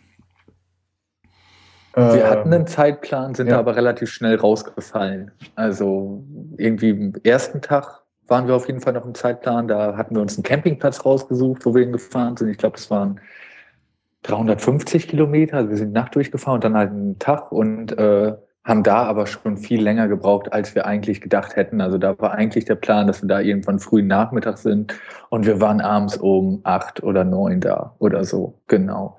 Und ja, ich würde mal, ich weiß es ehrlich gesagt nicht mehr. Ich würde mal sagen, die ersten drei, vier Tage waren wir noch im, in unserem Rhythmus, den wir uns so geplant hatten. Und dann sind die ersten äh, ungeplanten Dinge passiert, die halt dazu geführt haben, dass wir nicht, äh, dass wir einfach langsamer geworden sind und dass wir halt nicht mehr in der, ja, so an den Punkten zu dem Zeitpunkt waren, wie wir geplant hatten. So, ich glaube, so am vierten Tag nach dem Mont Ventoux. Mhm. Äh, ich glaube, Mont Ventoux. Da, da hatten wir dann so den, den genau schon relativ großen Rückstand von irgendwie, ähm, weiß ich nicht, knapp 100 Kilometer, glaube ich. Und mhm. äh, das hat dann dazu geführt, dass wir am fünften Tag hatten wir eigentlich geplant, noch über die Strada della Sierra zu kommen. Und das haben ja. wir dann halt erst am sechsten Tag geschafft. Also das war dann, glaube ich, so, dass, wo wir dann irgendwann quasi fast einen Tag Rückstand hatten, so, ja. Genau, und das war, und das war eben auch so ein Ding, was dann ja auch bei dem Rennen oder so einem Rennen irgendwie die Sache ist, dass man es halt sehr gut planen muss, beziehungsweise Strada della Sierra waren wir um fünf oder sechs irgendwie im Hotel quasi ähm, und hatten dann halt die Entscheidung, jetzt noch äh, die Strada della Sierra zu fahren, so ungefähr, und haben halt äh, gesagt, nein. Also äh, irgendwie auf 2000 Meter Höhe und hier gibt's ein Hotel und jetzt schlafen wir uns erstmal aus. Wir sind irgendwie, keine Ahnung, wie viel tausend Höhenmeter an dem Tag gefahren und äh, hatten auch beide ähm, also es sind Leute das Ding im Dunkeln gefahren. Ich bin sehr froh, dass ich es nicht gemacht habe, muss ich sagen. Also ich fand es wunderbar am nächsten Morgen irgendwie frühstücken da auf der, auf der Schotterpiste, aber es war halt schon, war schon sehr hakelig zu fahren, auf jeden Fall irgendwie. Ja, und ich war froh, dass ich da nicht nur mit meiner äh, Lampe im Dunkeln unterwegs war. Ist ja auch, äh, also so was ich mir manchmal so frage, wenn du jetzt auf 2000 Meter nachts irgendwie einen Unfall hast, ähm, mhm. sind ja auch so teilweise diese Straßen nicht unbedingt so befahren nachts. Dann kann es ihm doch passieren, du liegst da mal ein paar Stunden oder mhm. bis da, bis da irgend, irgendwie Hilfe kommt. Ähm, Gab es da dieses Jahr Unfälle? Habt ihr was mitgekriegt? Nee, eigentlich geht das immer recht klimpflich alles ab. Och nö, oh, äh, also ein, ein hat also, richtig zersägt, der wurde von einem Auto angefahren und hatte äh, ich glaube, ein Rückenwirbel irgendwie mehr oder weniger oder angebrochen, ich weiß es nicht. Auf jeden Fall Hüfte gebrochen, alles Mögliche. Oh ja, also okay. Also der, den, den hat es richtig erwischt und dann gab es viele so kleinere äh, Unfälle mhm. und so. Ja. Ah ja. Das kriegt man, hab schon mal das Gefühl, gar nicht, äh, gar nicht so viel mit, aber äh, zumal vielleicht, ich habe auch damals bei, bei London, Edinburgh London, hatte ich mir jetzt keine, keine Tagespläne gesetzt und ich habe mich einfach drauf gesetzt, habe gesagt, ich gucke jetzt mal, wie weit ich fahren kann. Und dann mhm. kommt man eben doch ganz schnell in so eine Grenzerfahrung. Also du gehst an deine Grenzen. Äh, und dann wirst du eben auch schnell unkonzentrierter oder ich sag mal, mhm. ich weiß, als ich dann mich das erste Mal schlafen gelegt habe, da bin ich dann, also da fiel mir schon beide Augen auf dem Rad zu. Äh, wo ich so dachte, oh, jetzt bist du so verdammt müde. Mhm. Ähm, das ist, also der Vorteil, wenn man sich das ein bisschen einteilt, dann hat man vielleicht auch so Ziele, äh, die man so ansteuert und, und wo man nicht gleich übersteuert. Als wenn man wenn man das ganz spontan unterwegs entscheidet. Aber ich glaube, ich würde es fast eher andersrum denken, dass man sich die Ziele eigentlich, wenn man das wirklich auch richtig durchziehen will, so, dass man sich die Ziele eigentlich so hoch setzen sollte, dass man, äh, dass man da eigentlich einen ziemlichen Druck hat, die zu schaffen. Weil ich glaube, sonst, ähm, also zumindest mir ging es so, dass ich äh, am, spätestens am dritten Tag war ich dann öfter mal auch am Rummaulen, von wegen, oh, könnten wir nicht länger Pause machen und ähm, ich habe irgendwie, ich habe eigentlich eher gerade Bock auf einen Radurlaub, als, äh, als auf irgendwie das als Rennen zu fahren. Ähm, also ich glaube, man muss da tatsächlich sehr entschlossen sein, das, als, das auch als Rennen zu fahren, das im Zeitlimit zu finishen ähm, und sich dann halt diese, also auch einfach schwere Tagesziele zu setzen. So. Also ich glaube, ähm, anders kann ich es mir gerade nicht vorstellen, wie man es sonst hinkriegen sollte. Also, Aber wart ihr euch einig in der, also ist das Radurlaub oder ist das Rennen, seid ihr euch da einig gewesen? Immer die ganze Zeit? Oder eher? Nein. ähm, tatsächlich ähm. war es mir vorher, glaube ich, ähm, nicht so klar, was es halt, oder also wie es dann laufen wird. So, also ich konnte es vorher nicht so ganz einschätzen, äh, weil eben ich habe sowas noch nie gemacht und ich weiß auch nicht, wie das ist, wenn man fünf Tage hintereinander irgendwie 250 Kilometer im Schnitt oder mehr fährt. So ähm, also wie dann mein Körper reagiert und wie mein Kopf reagiert, das war mir halt alles schon einfach neu. so, ja. Deswegen, also ich weiß auch gar nicht, ob man wirklich so harte Tagesziele braucht oder so, weil was ich halt so angenehm fand, war, dass ähm, auch wenn es ja quasi gar keine Organisation um das Rennen gab, war man direkt in so einem Mindset oder in so einem, ich will jetzt einfach so viele Kilometer, also ich will einfach nur Fahrrad fahren. Also ich will einfach nur Kilometer abreißen und, und äh, so viel es geht schaffen. Klar hatten wir dann so Sachen, dass wir dann wussten, okay, wir wollen heute noch nach Sarajevo kommen irgendwie und dann halt äh, die halbe Nacht durchgefahren sind, weil wir unbedingt noch da hinkommen wollten, ähm, um da im Hotel zu pennen. Irgendwie solche Sachen. So, das ist dann natürlich schon noch meine Motivation, aber grundsätzlich war es ja eher, ja, das, das also es, es war halt nicht so richtig Pause zu machen irgendwie. Also es war richtiger im Sattel zu sitzen. Also ich konnte mich da unterwegs auch ganz gut so motivieren, dass ich einfach dachte, ach komm, gucken, lass uns mal gucken, was über, hinter, hinter der nächsten Kurve ist. Lass uns noch mal ein bisschen weiterfahren. Und da hattest du aber dann keinen Bock, oder? Halt, musst du das ausdiskutieren? Manchmal. Also manchmal lief es auch einfach tatsächlich ja. ganz gut so. Manchmal waren wir uns auch einfach total einig, wann der Zeitpunkt äh, ge gekommen ist, irgendwie ähm, sich abzulegen. So, also es war echt mhm. unterschiedlich. So manchmal hatte der eine ein Tief, manchmal der andere. So. Ja. Ich öfter. Ja. Aber ihr seid schon immer zusammengefahren. So, also so nebenher oder ist auch mal jemand irgendwie vorne weggefahren und hat dann irgendwie, man hat sich an der Tankstelle wieder getroffen. Mm, ist auch passiert. Also wir sind, wir sind die meiste Zeit eigentlich zusammengefahren, also auch gerade so in der Dunkelheit, aber äh, wenn es dann sehr hügeliges Terrain war oder so, sind wir auch, oh, Entschuldigung, sind wir auch gerne so 50 Meter auseinander gefahren und jeder ist einfach seine Geschwindigkeit gefahren und irgendwann kam ein Friedhof, man musste seine Trinkflaschen auffüllen und da hat man sich wieder getroffen und äh, ist dann wieder ein Stück zusammengefahren und hat kurz einen Plan gemacht, irgendwie nach dem Motto, guck mal, in 30 Kilometer kommt die Stadt, da essen wir ein Eis und, und äh, irgendwie so halt. Weil ich glaube, also das, das würde ich in der äh, Retrospektive sagen, war äh, bei uns auch, also wenn man zu zweit unterwegs ist, ist es einfach viel, viel schneller ein Urlaubsgefühl. Also so äh, alleine hält man an, nimmt sich einen Kaffee, schüttet den runter und ja. fährt weiter. Ja. Und so war, oh du, ich setz mich schon mal, du, ich, ach, es gibt Kuchen, oh, Kuchen. Und äh, so. Und, äh, alles ja. dauert länger, oder? Jede Pause dauert ja, länger. Ja, ja, ja, ja auf jeden Fall. Ja. Man muss und man macht halt auch, äh, man macht dann auch Pausen, wenn man eigentlich keine Pause machen würde. So ist es dann ja schon auch. Manchmal. Aber ihr habt gesagt, ihr seid so ähm, am, am, dritten, vierten Tag, habt dann schon deutlich gemerkt, dass ihr hinter eurem Ziel wart. Wärt ihr noch im, im, im Zeitlimit gewesen zu dem Zeitpunkt oder habt ihr gemerkt, ihr schafft das Zeitlimit nicht so ganz? Oder? Also es gibt ja kein wirkliches Zeitlimit. Es gibt halt nach 15 Tagen die Party in Istanbul. Und dann macht auch irgendwann die Kontrollstation zu, oder? In Istanbul. Die Kontrollstationen machen ja. zu, aber du kannst dir immer einen Stempel da organisieren äh, in dein Kärtchen. Ähm, auch wenn da halt keine, keine Helfer mehr sind vom Transcon. Ah, okay. äh, und in Istanbul ist es halt so, dass da äh, 17 Tage lang Leute vom Transcontinental sind, um dich da noch in Empfang zu nehmen. Und danach kannst du dir aber auch halt äh, einfach so noch einen Stempel ähm, holen und wirst als Finisher gelistet. So. Also ähm, genau. Bei der Party tatsächlich waren ja, glaube ich, nur 30 Leute da diesmal oder so. ui, ui, ui, ui. War eher eine kleine Party. Ähm, ja, und äh, also, also ich glaube, also mir zumindest war total schnell klar, dass wir es zur Party auf keinen Fall schaffen. Wir hatten dann halt so diese 17 Tage im Hinterkopf. Und da war dann irgendwann ab wahrscheinlich Kroatien oder so relativ klar, dass wir das nicht mehr packen werden. Mhm. Hier, so, ja. Genau. Und ihr packt das, also habt das so für euch geführt, äh, weil ihr so tagtäglich ähm, ein Stückchen nach hinten gefallen seid gegenüber eurem Plan oder ist, äh, sind so Dinge passiert ähm, unterwegs, ähm, keine Ahnung, äh, Schmerzen im Knie und ihr musstet einen halben Tag Pause machen?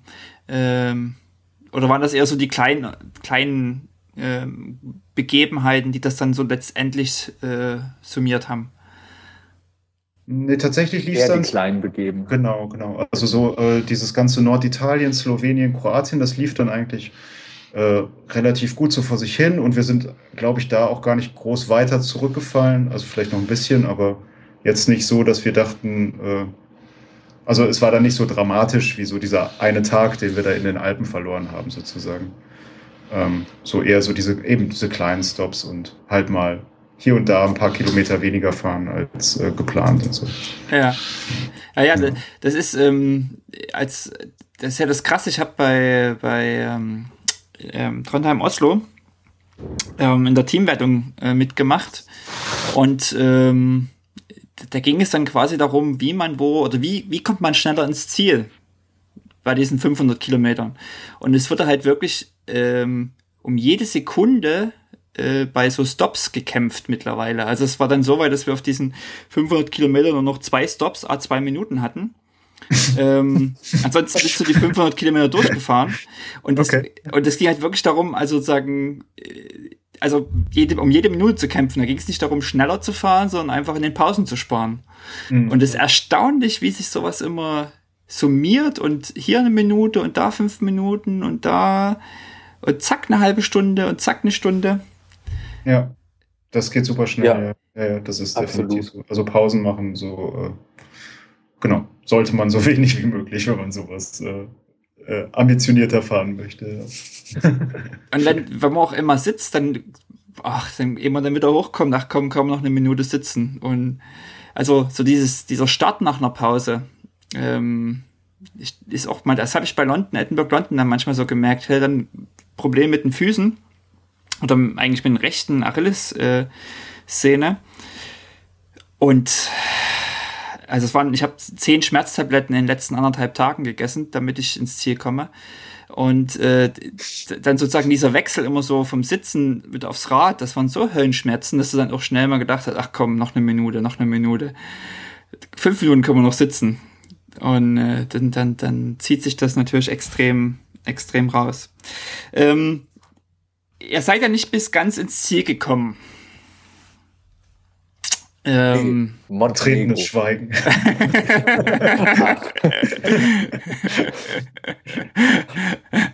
ähm, was ist denn da passiert?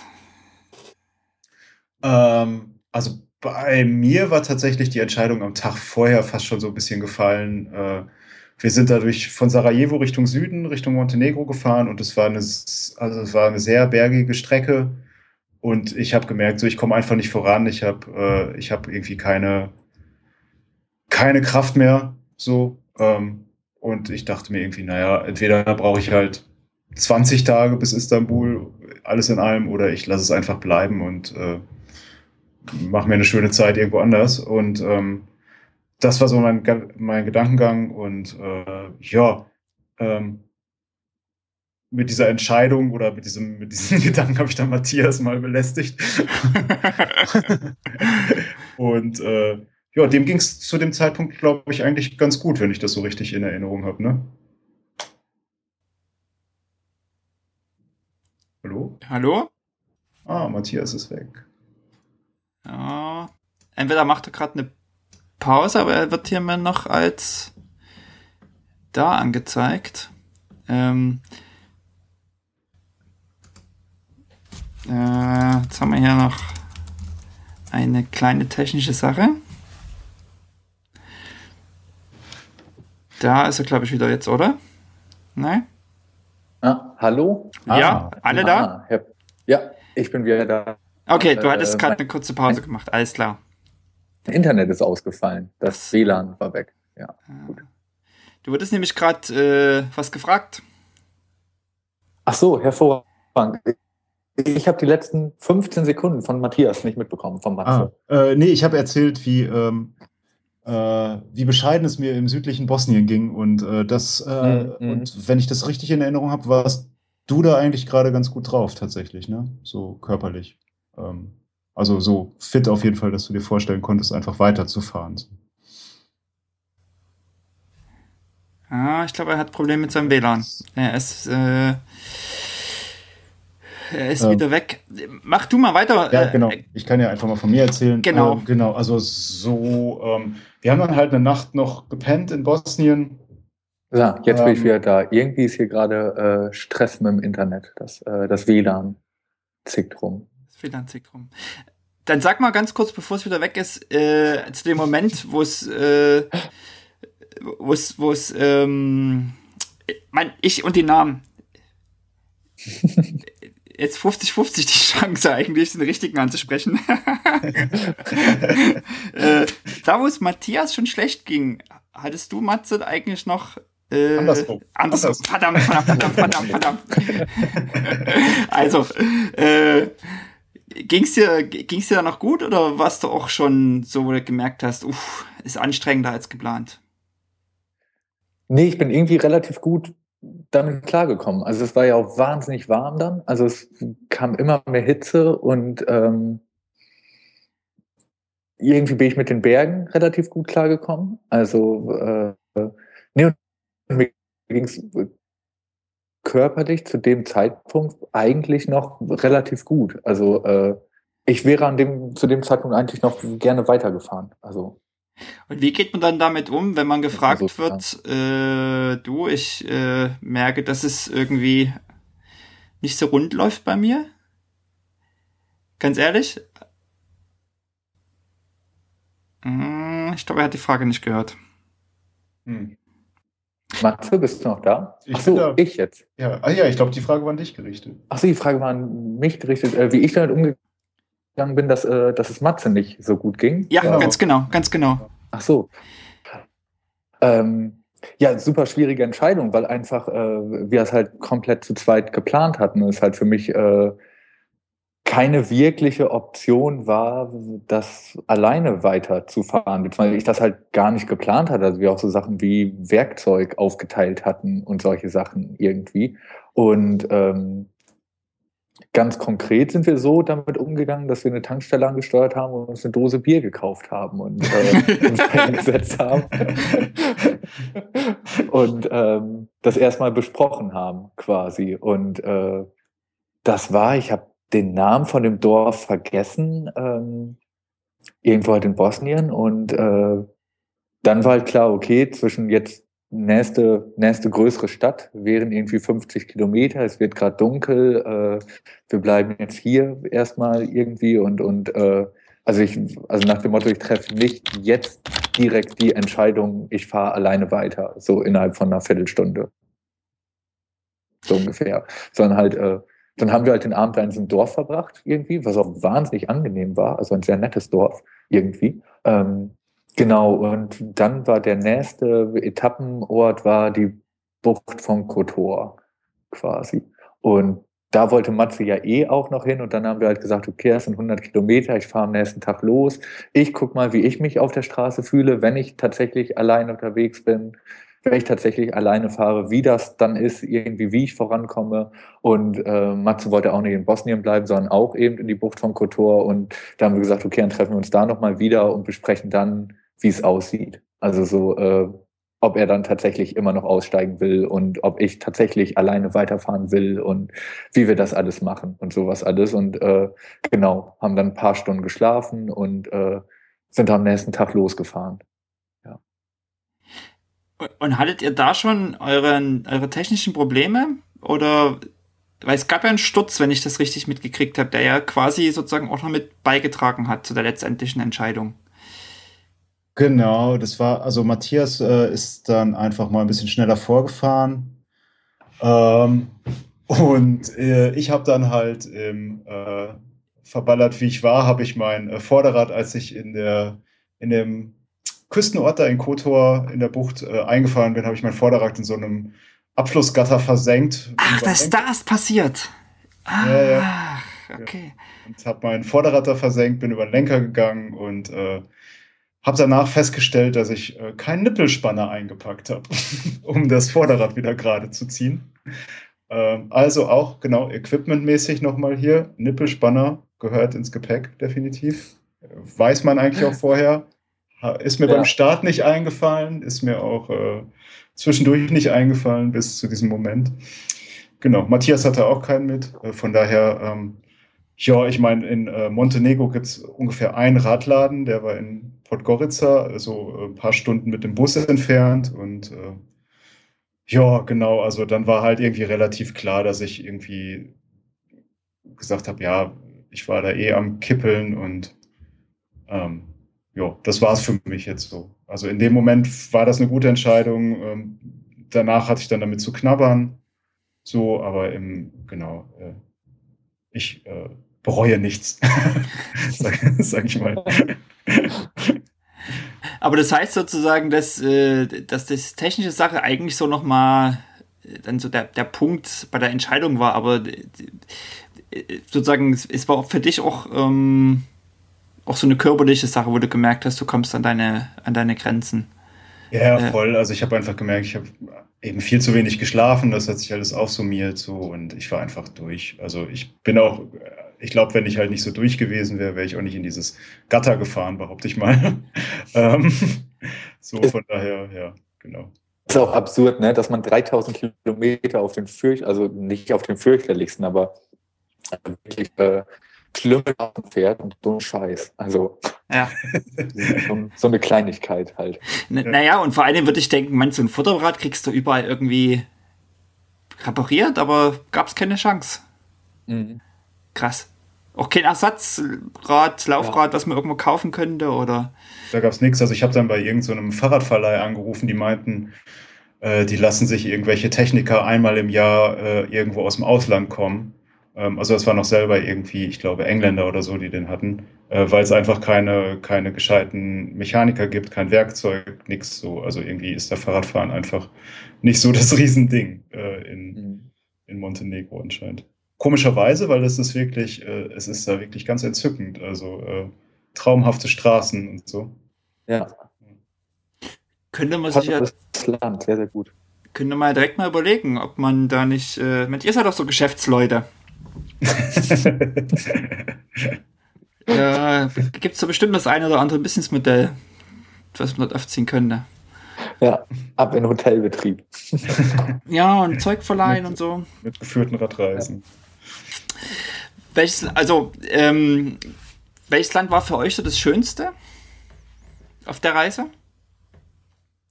Ach, eher so Region. Slowenien. Ja, Slowenien ja. fand ich super schön, aber ich fand zum ja. Beispiel, also die Provo ich war noch nie so richtig in der Provence Radfahren. Ähm, mhm. Das ist super da, natürlich total toll.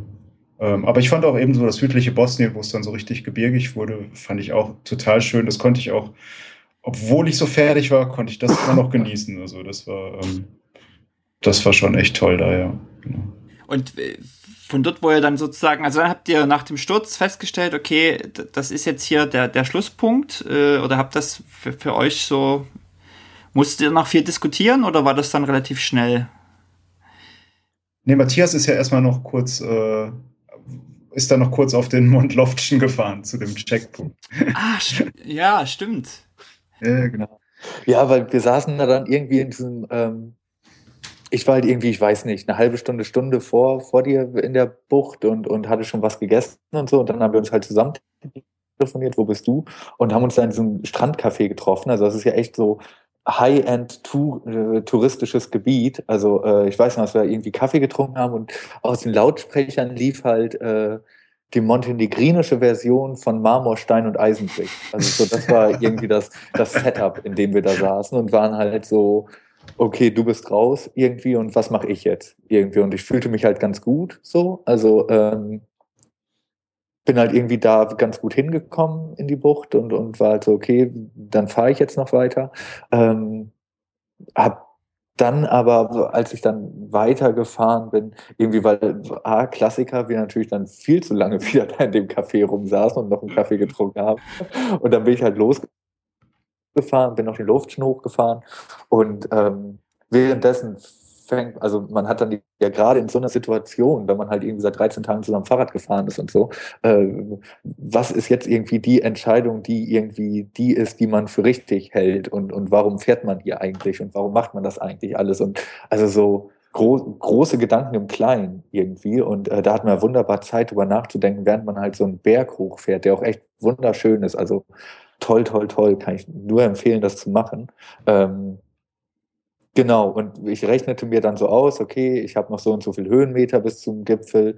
Es, äh, das heißt, ich werde auf jeden Fall in die Dunkelheit fahren, ich werde auf jeden Fall wieder äh, in der Nacht fahren müssen. Zu dem Zeitpunkt äh, in der Region Europas sind äh, die, die, die oft zitierten Straßenhunde auf jeden Fall ein großes Thema. Das heißt, ich war darauf eingestellt, ab einer gewissen Uhrzeit äh, viel Hundkontakt zu haben. irgendwann, äh, wie wir dann feststellten, weil wir waren dann ja ein paar Tage in der Bucht, äh, da donnert es halt jeden Abend, so, aber das wusste ich natürlich nicht. Und ich fuhr halt hoch und während ich so 200 Höhenmeter vom Gipfel war oder so, äh, brach halt ein Gewitter über mir los mit Hagel und Blitzen. Und ich hatte ja auch einen Stahlrahmen dabei und weiß man ja nicht, ich bin ja, wie gesagt, ich wohne in Hamburg, ich kenne mich nicht aus im Alpingebiet. Ähm, genau, und irgendwie äh, war dann relativ schnell so dieses, ey, Matze sitzt gerade unten in der Bucht, wo die Sonne scheint, trinkt Bier und isst Pizza. Und ich fahre hier hoch in die Dunkelheit und lass mich von Hunden jagen irgendwie. Und äh, ja, genau, dann habe ich äh, äh, mein Handy gezückt, ihn angerufen, gefragt, in welchem Hotel er eingecheckt hat. Und äh, war irgendwie innerhalb von, obwohl ich tatsächlich die ganze Zeit dachte, ich fahre weiter, ich fahre weiter, war es innerhalb so von 25 Sekunden dreh um, fahr zurück, setz dich an den Strand und äh, erzähl dir tolle Geschichten mit Matze darüber, äh, was ihr alles erlebt habt in den letzten 13 Tagen. So, weil, weil das ist, ist dann ja auch eben so diese Frage, äh, ich wusste zu dem Zeitpunkt schon, okay, wenn ich nach Istanbul reinfahre, ich, ich verpasse die Party auf jeden Fall, ich verpasse die TCR-Crew auf jeden Fall. Das heißt, ich stehe irgendwann in Istanbul vor diesem Café, lasse meine Brevetkarte stempeln und das war's so ungefähr. Mhm. Und mhm. äh, das wusste und, und, und ich hatte halt auch schon einen Flug gebucht und um den Flieger zu erreichen, hätte ich noch jeden Tag 310 Kilometer abreißen müssen oder sowas, wo ich dann auch mir dachte, okay, es ist jetzt 13 Tage lang alles tiptop gut gegangen. Äh, was ist, wenn du jetzt jeden Tag fünf Platten hast oder äh, wenn jetzt alle, alle Pech, Pech-Sachen hinterher auf einmal kommen? Und ach, solche Gedanken hatte ich dann einfach, hat man dann einfach im Kopf und äh, kann da Matze, was er vorhin zu, sagte, nur zustimmen. Äh, war aus meiner Perspektive irgendwie die richtige Entscheidung. Also wir hatten echt eine total gute Zeit, es hat echt Spaß gemacht. Ähm, sind sehr viel Fahrrad gefahren und ja, dann halt da abends äh, in Kotor zu sitzen und zu sagen, tja, das war es jetzt, aber naja, immerhin sind wir in der Bucht von Kotor, also äh, wunderschöne Gegend. Ähm, nee, das, das, das passte dann schon alles so. Ich kann mir vorstellen, dass man, also auf der einen Seite wird es sicher das, das Event für, für dich dann auch total verändern. Also von, du bist irgendwie zu zweit unterwegs und machst zu viel Pausen zu, äh, jetzt müssen wir, also jetzt fängst du an, dich vielleicht selber zu stressen. Aber mhm. letztendlich, also andererseits kann man vielleicht auch denken, Mensch, so weit ist es jetzt, ihr habt schon 3000 weg. Wie viel hat's noch? Sind ja nur 1300. Genau, ja eben, klar. weißt du? Also im Verhältnis zur Gesamtzahl äh, klingt das natürlich Mein Gott, noch 1300, 3000 hast du schon weg. Ja, ja.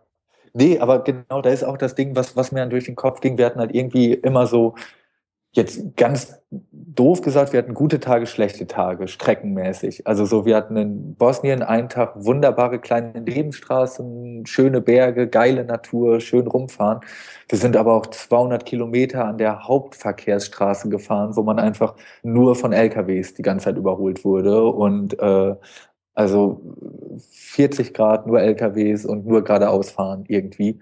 Ähm, und wo ich mir auch dachte, okay, jetzt vier gute Tage, ja, das, das ist wohl gut. Aber wenn es vier schlechte Tage sind und, und äh, ich bin noch nie nach Istanbul reingefahren und äh, was man so hörte, war ja die, also die Insgesamtaussage, äh, okay, die ganze Strecke ist total easy, aber nach Istanbul reinfahren, das ist die Hölle. So. Und, ähm, und das war halt auch so dieses Ding, dass in diesen 1300 Kilometern noch, lass mich lügen, 150 Kilometer nach Istanbul drin waren, wo ich jetzt nicht davon ausgehe, die mit einem äh, 30er-Schnitt äh, irgendwie mal schnell abzureißen, so ungefähr, sondern eher im Überlebenskampf gegen LKWs zu fahren und, und ja, also diese, da, da bauten sich einfach sehr, sehr viele Unsicherheiten in mir auf, die ich äh, zu dem Zeitpunkt nicht eingehen wollte. Und dann muss man halt irgendwann die Entscheidung fällen und sagen, okay, so oder so. Also das hilft dann auch nichts. So ungefähr. Und äh, dann ganz pragmatisch argumentiert, lieber dann da äh, am Berg, am, am Mount Loften, die Entscheidung fällen, als irgendwo in, in äh, kurz vor Istanbul äh, in Bus setzen. Halb zer zerstört, noch zerstörter, als man eh schon war. Mm, mm. Ja, und dann eben auch alleine und dann auch ähm, gerade ist immer noch was anderes, wenn wenn man vielleicht im Ziel sozusagen empfangen wird. Also wenn es da noch mhm. die Crew gibt oder die Party ist oder wenn da vielleicht ja. Familie da ist, äh, die dann sozusagen empfängt, das ist auch nochmal was anderes, als wenn du ins Ziel kommst und ähm, da ist niemand mehr außer deinem Stempel. Ja, ganz ja. genau. So, so, ja. Aber dann habt ihr euch entschieden, äh, quasi das äh, aufzugeben oder, oder aufzuhören. Muss man dann irgendwo Bescheid sagen oder wie läuft das dann so rein praktisch? Also du wirst, also wenn du dich äh, 24 Stunden nicht bewegst, bist du, bist du raus. Ähm, genau. Und äh, Ansonsten freuen, also sollte man halt irgendwie am besten Bescheid sagen über E-Mail oder die Facebook-Gruppe oder Twitter oder irgendwas äh, Social Media mäßiges so. Genau, wir haben es so auf der Facebook-Gruppe bekannt jetzt gegeben. in den äh, Kommentaren. Ah ja, ja, ja, ja, okay. Ja. Ist, ist das schon bekannt? also habe ich was verpasst? Weiß man schon, wo es hingeht 2016? Ich weiß es nicht. Nee, ich bin nee, gespannt. Okay, B51, was, wo geht's hin? Intern. Ah, intern. Oh. Aha. Okay. Ah. Ich, ich so. habe nichts gesagt. Na gut. Ähm, wo waren wir stehen geblieben? Ähm, ja, dass man am besten Bescheid gibt, wenn man, wenn man aufhört. Ach so, ja, ja, ja. Äh, in der Facebook-Gruppe haben wir, haben wir Bescheid gegeben. Das ist dann auch sehr nett. Dann kriegt man noch jede Menge Likes und ein äh, bisschen äh, Seelenstreicheleinheiten. Äh, und alle sagen einem, was man doch Tolles geleistet hat und so. genau. Ist ja auch, also ist ja auch irre, 3000 Kilometer in 13 Tagen. Ähm, äh, das ist schon, auch wenn man jetzt vielleicht das Ziel Istanbul nicht erreicht hat, äh, ist das natürlich schon eine Hammerleistung, die man erstmal so sportlich und mental durchstehen muss. Also auch gerade mental, sich jeden Tag neu zu motivieren. Ähm, ja, total. Du hast es ja vorhin schon gesagt, von wegen London, Edinburgh, ähm, London. Ähm, dieses Grenzen ausloten oder so irgendwie. Und darum ging es mir und eigentlich ja auch dabei, weil irgendwie alle Radfahrsachen, die man sich so vorgenommen hatte, dann eigentlich immer ganz gut geklappt haben. Also auch so mehrere, also viele, viele Stunden im Regen fahren und, und irgendwelche 300er, wo es zwei Drittel der Zeit ein, einfach nur regnet, aber man dann doch irgendwie in seinem persönlichen Zeitlimit ankommt und also irgendwie es immer dann doch hinkriegt, so, und äh, das war dann bei mir auch der Moment, wo ich dachte, okay, das ist jetzt gerade hier irgendwie eine Grenze. So, also ich war halt, äh, also ich, ich kann jetzt nur für mich sprechen, aber ich war mehrfach während der Tour weit außerhalb meiner Komfortzone und äh, weiß auch gar nicht genau, ob ich möchte, dass das alles in meiner Komfortzone ist, was man da so macht und was man da so fährt. Und ähm, das war dann halt irgendwie das Ding. Also ich habe so mich, mich selber relativ gut ausloten können bei der bei dem Rennen oder bei der Tour. Und äh, von daher war es dann für mich auch äh, okay zu sagen, ja, diesmal ist es nichts mit Istanbul geworden. Ja, für mich war das unterm Strich auch so, weil äh, also eben, ich bin noch nie in so einer kurzen Zeit so eine große Strecke gefahren und ähm, ja, es war irgendwie eine, war irgendwie eine geile Erfahrung, ne? Ähm, sich da mal einfach so, äh, so weit zu pushen, wie es halt ging. Irgendwann ging es halt aus eben verschiedenen Gründen halt nicht weiter, aber äh, ja, vielleicht klappt es beim nächsten Mal besser. Ne? Aber das heißt, das heißt, ihr wollt äh, speziell wieder Transcontinental fahren oder habt ihr so auch andere Projekte da so im, im Kopf, wo Lust habt, sowas zu machen? Ähm, ich könnte mir vorstellen, das nochmal zu fahren. Nächstes Jahr aber wahrscheinlich nicht. Also, ähm, ja, nö, ich könnte, also ich glaube, ich würde erstmal generell ganz gerne äh, noch so ein paar kürzere Strecken fahren. Es gibt da jetzt ein neues äh, Rennen in Irland. Äh, Transatlantic Way äh, nennt es sich und ist zweieinhalbtausend Kilometer lang. Ähm, genau. Das ist mehr so unsere Kragenweite, ne, Matze? Genau, bis dahin, bis dahin ist das super.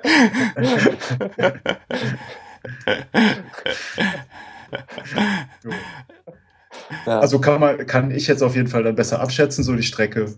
Mhm. Ähm, so und ja, ich meine, Transcontinental läuft ja hoffentlich nicht weg. Äh, irgendwann kann man das bestimmt nochmal machen. Oder ähnliche Sachen oder so wenn man da Bock drauf hat. Und ich glaube, ich schon. So, ja. Genau. ja. Und auch als, also habt ihr mal Lust so als Einzelstarter-Ding ist sowas, also so, ich sag mal, ab vierstellig zu machen? Oder ist das ähm, für euch so, so in der Distanz dann immer so eher zwei Team? Naja, wir haben unterwegs zum Beispiel äh, zwei Fahrer getroffen, die, äh, die dieselbe Route gefahren sind. Beide als Solostarter, aber eben äh, mehr oder weniger komplett dieselbe Route, sodass dann eben auch dieses Ding, okay, wenn, wenn beide sich gut fühlen, fährt man mal ein Stück nebeneinander irgendwie. Äh, wenn einer sich besser fühlt, dann zieht er einfach weg, so ungefähr. Wenn der dann aber wieder ein bisschen Lang Langeweile hat, kann er sagen, hey du, ich sitze hier in dem und dem Café, lass uns doch mal einen Kaffee trinken, so ungefähr. Also irgendwie so ein Modell fände ich irgendwie ganz, ganz angenehm, weil es ist halt schon so ein, so ein, es ist halt schon ein langer Zeitraum, den man da alleine ist dann. Und ähm, nee, da kann ich für mich selber nicht sagen, jetzt in so, in so einer Ausnahmesituation ob ich darauf Bock hätte. So, also irgendwie sowas wie, wie mal 1000 Kilometer oder so. Das, also da, da sieht man ja ein Ziel irgendwann. Also da weiß man einen Tag noch ja. und noch einen Tag und ja, äh, ja. dann, dann, dann hat man es so. Aber äh, wie gesagt, als ich abgebrochen habe, wären es im Idealfall noch vier, na, fünf Tage, im Idealfall noch fünf Tage gewesen bei meiner Ausdauer. Ähm, Genau, und fünf Tage ist auch noch, ich meine, also kann eine Menge passieren oder ist halt ein wahnsinnig langer Zeitraum irgendwie. Ja. Wie geht's denn eigentlich so, also man kommt ja vielleicht in Regionen, die einem so, dem man vielleicht noch nicht war, wo man die Sprache nicht spricht, äh, ähm, was so einfach auch neue Gegner oder neue Länder sind. Wie geht man, wie geht man damit auch um?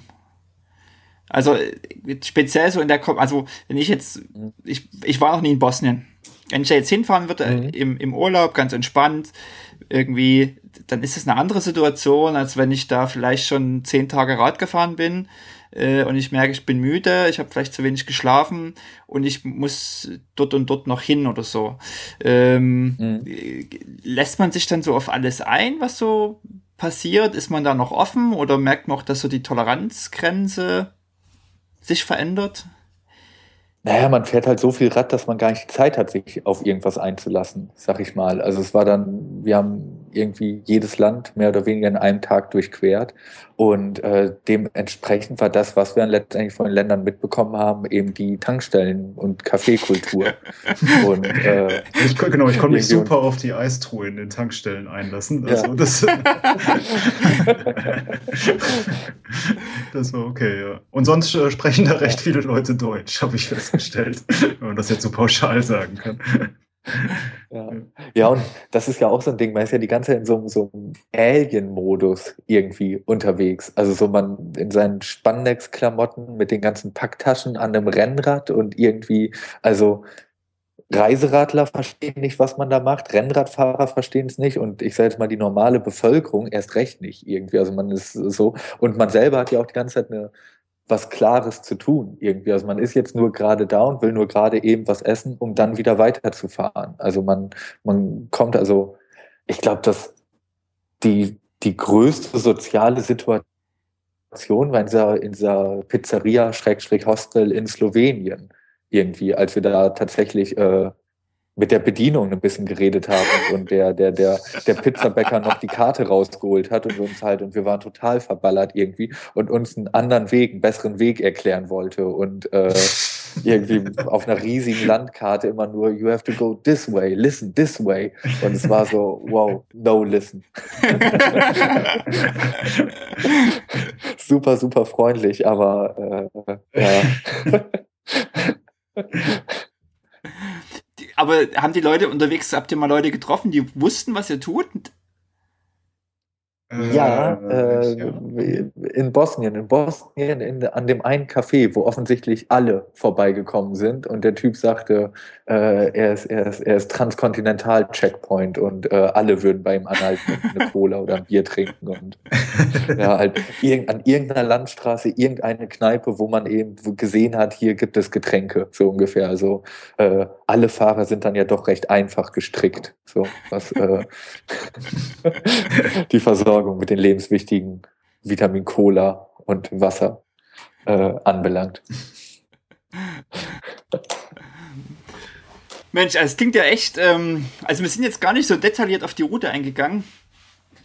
Ich finde, das ist auch immer so eine Sache, ähm, äh, da gibt es so viele Variationen und hier Berg und da ein Berg und manchmal, also wenn ich mich so an London, Edinburgh, London erinnere, da habe ich dann immer so noch so einige Bilder, so wie ihr jetzt sagt, aus dem Café oder so irgendwo im Kopf, aber so die ganze Strecke könnte ich auch selber selber gar nicht äh, gar nicht gar nicht wiedergeben oder so so durchgehen.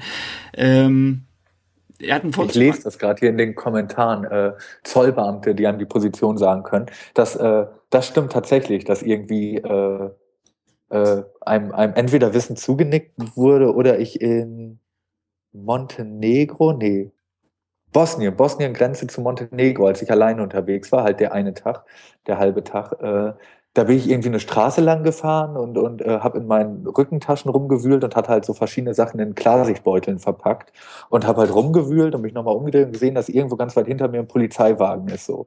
Und bin halt äh, weitergefahren und kurz vor der Grenze merke ich halt, mir fährt ein Auto hinten drauf und auf einmal Blaulicht und Signal und so. Und dann fuhren halt die Polizisten neben mir und äh, guckten beide grimmig rüber und ich dachte schon, nein, was ist denn jetzt passiert irgendwie? Und dann gab mir der eine einen Klarsichtbeutel rüber und äh, den hatte ich wohl verloren und habe das nicht gemerkt und, und drückte mir halt den Klarsichtbeutel in die Hand, guckte mich an und sagte, Istanbul? Und ich dachte, äh, yes. und er sagte, ja, okay, have fun. Und, und sie fuhren halt weiter. So, und äh, das fand ich äh, ja eine erstaunlich, erstaunlich dann doch unspektakuläre Begegnung mit der Polizei. Wie geht's? Also habe ich mir so im Vorfeld gedacht, Mensch, ihr seid nun durch Länder gereist ähm, und, und, so als Europäer zückt man seinen Pass und kann, mhm. konnte immer überall ohne Probleme durch, oder?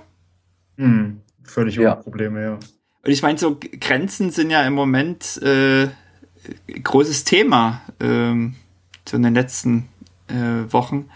Ähm, beschäftigt einen das manchmal jetzt so, dass man so denkt, Mensch, da bist du irgendwie problemlos durchgereist und dann gibt es einen Haufen Leute, die dann nicht so durchkommen? Also Flüchtlinge, die irgendwie auf äh, Fluchtrouten nicht so und dann zückst du aber so als Europäer deinen Pass und äh, äh, bist du privilegiert. Also Ja, letzt, ist letztendlich so ist dieses ganze Ding, was man da macht, also dass man zum Spaß irgendwie äh, quasi quer durch Europa fährt und äh, auf einem teuren Rennrad mit teurem Equipment und äh, seinen Sommerurlaub damit verbringt, sich freiwillig zu quälen und äh, dann, äh, dann noch problemlos über alle Grenzen kommt. Das ist natürlich, äh, letztendlich ist es natürlich auch voll der Luxus, also, ja. den man da hat, ja. Also man ist da einfach in einer extrem privilegierten Position, das muss man ganz klar so sehen, auf jeden Fall, ja. Äh, war denn das Auf jeden Fall. Also das war ja auch so ein bisschen was, was äh, schon nicht der Gedanke des Rennens, aber was halt in allen Vorbereitungsmaterialien, die einem zur Verfügung gestellt werden, immer so der, der, der Tenor war, äh, how lucky we are. Also dass mhm. wir halt äh, die Chance haben, durch ein friedliches Europa zu reisen. Und das war war damals, also jetzt im Sommer ja auch nochmal eine andere Situation als jetzt, wo tatsächlich ernsthaft über Grenzschließungen diskutiert wird oder tatsächlich durchgesetzt werden. Und ähm, ja, ich meine, das ist ja einfach falsch. Ja, ja. Aber es ist halt schon krass, wie sozusagen auf diesen selben Wegen, wie, also auf der einen Seite mhm. hat man die Chance, sozusagen so einen so ein Luxus-Spaß äh, äh, zwei Wochen zu verbringen. Und für andere Leute mhm. ist das halt so die Existenz. Also so, äh, man, man ist so auf ähnlichen Wegen unterwegs. Ähm, das, seid ihr, habt ihr mal so Situationen gehabt, wo euch das begegnet im Sommer oder habt ihr da wenig Konfrontation mit gehabt? Mit Flüchtlingen oder irgendwie so? Nee, gar nicht. Ich weiß noch, dass als wir in Bosnien in diesem Dorf saßen, wir beide gemeinsam festgestellt haben, äh, ja, hier würden wir auch weg wollen, perspektivisch. Also, das war irgendwie, aber äh, nee, tatsächlich konkretes, äh, also, oder, Matze? Nee, äh, ich glaube, nee. wir waren dann auch, also wir haben diese äh, Balkanroute, wie sie jetzt immer in den Medien ja auch mhm. genannt wird, eigentlich auch nicht gekreuzt. Also das wäre danach dann ja, äh, ja. passiert. Also nach Montenegro hätten wir die gekreuzt. Vielleicht hätte man da, da mehr gesehen. Ich habe aber ähm, tatsächlich auch keine, keine äh, Berichte von anderen im Nachhinein gelesen, die damit irgendwie konfrontiert wurden. Also ähm, ich weiß nicht, ob man dann da auch in, vielleicht in seinem Radrennfilm das dann nicht wahrnimmt oder so. Mm, ähm, man treibt sich ja auch nicht an Bahnhöfen unbedingt rum oder so oder ähm, ja, keine Ahnung. Jedenfalls habe ich da auch äh, habe ich da keine Berichte dazu gesehen so in dem Zusammenhang. Aber ist schon, ich finde es schon krass, wie, wie privilegiert man so innerhalb von Europa ist äh, und, und äh, was sozusagen für Möglichkeiten gibt, sich da, wenn man einmal da drin ist und so ein Pass mhm. hat, sich sozusagen frei zu bewegen. Ähm, also ich finde das auch auf so, jeden Fall derzeit auch so absurd. Ich komme ja dann aus dem Osten und überlege so, Mensch, ähm, und wohne in Norwegen und das ist nicht möglich oder wäre nicht möglich gewesen, wenn sozusagen Grenzen nicht äh, aufgelöst worden wären und Mauern äh, und Zäune nicht niedergerissen worden wären. Und jetzt macht man aber eigentlich genau das Gegenteil, sondern man, man, man futtert wieder äh, Grenzen mhm. und Zäune und Mauern. Das ist äh, schon irgendwie absurd. Und, und dann kann man so Events machen, wo man eben einfach mal mit dem Rad durch äh, durch Europa fährt, was äh, wieder auch einen ganz anderen Reiz hat und Gesichtspunkt eigentlich hat. Ähm, was ja aber auch das eigene Denken total äh, bereichert, irgendwie einfach die Erfahrung gemacht zu haben, okay, ähm, das ist alles gar nicht so weit auseinander, das ist alles gar nicht so weit weg, äh, das ist alles nicht kein, also wir sind da halt mit dem Fahrrad hingefahren in wenigen Tagen irgendwie und äh, warum sollte das nicht zu Europa gehören? Also warum sollten wir da eine Grenze aufziehen, wenn das doch im Grunde unsere Nachbarn sind oder wie auch immer man das formulieren will. Also ähm, einfach, das fand ich aus ganz persönlicher Perspektive schön, dass man sich so das, diesen, diesen Kontinent erfahren hat, quasi. Also natürlich in einer sehr schnellen Art und Weise, aber dadurch auch eben gemerkt hat, so groß ist das hier alles gar nicht. Und äh, letztendlich gibt's äh, ja, viel mehr haben wir ja nicht gesehen, aber letztendlich gibt es Tankstellen in ganz Europa. Sehr gut. Die genauso ticken wie alle anderen.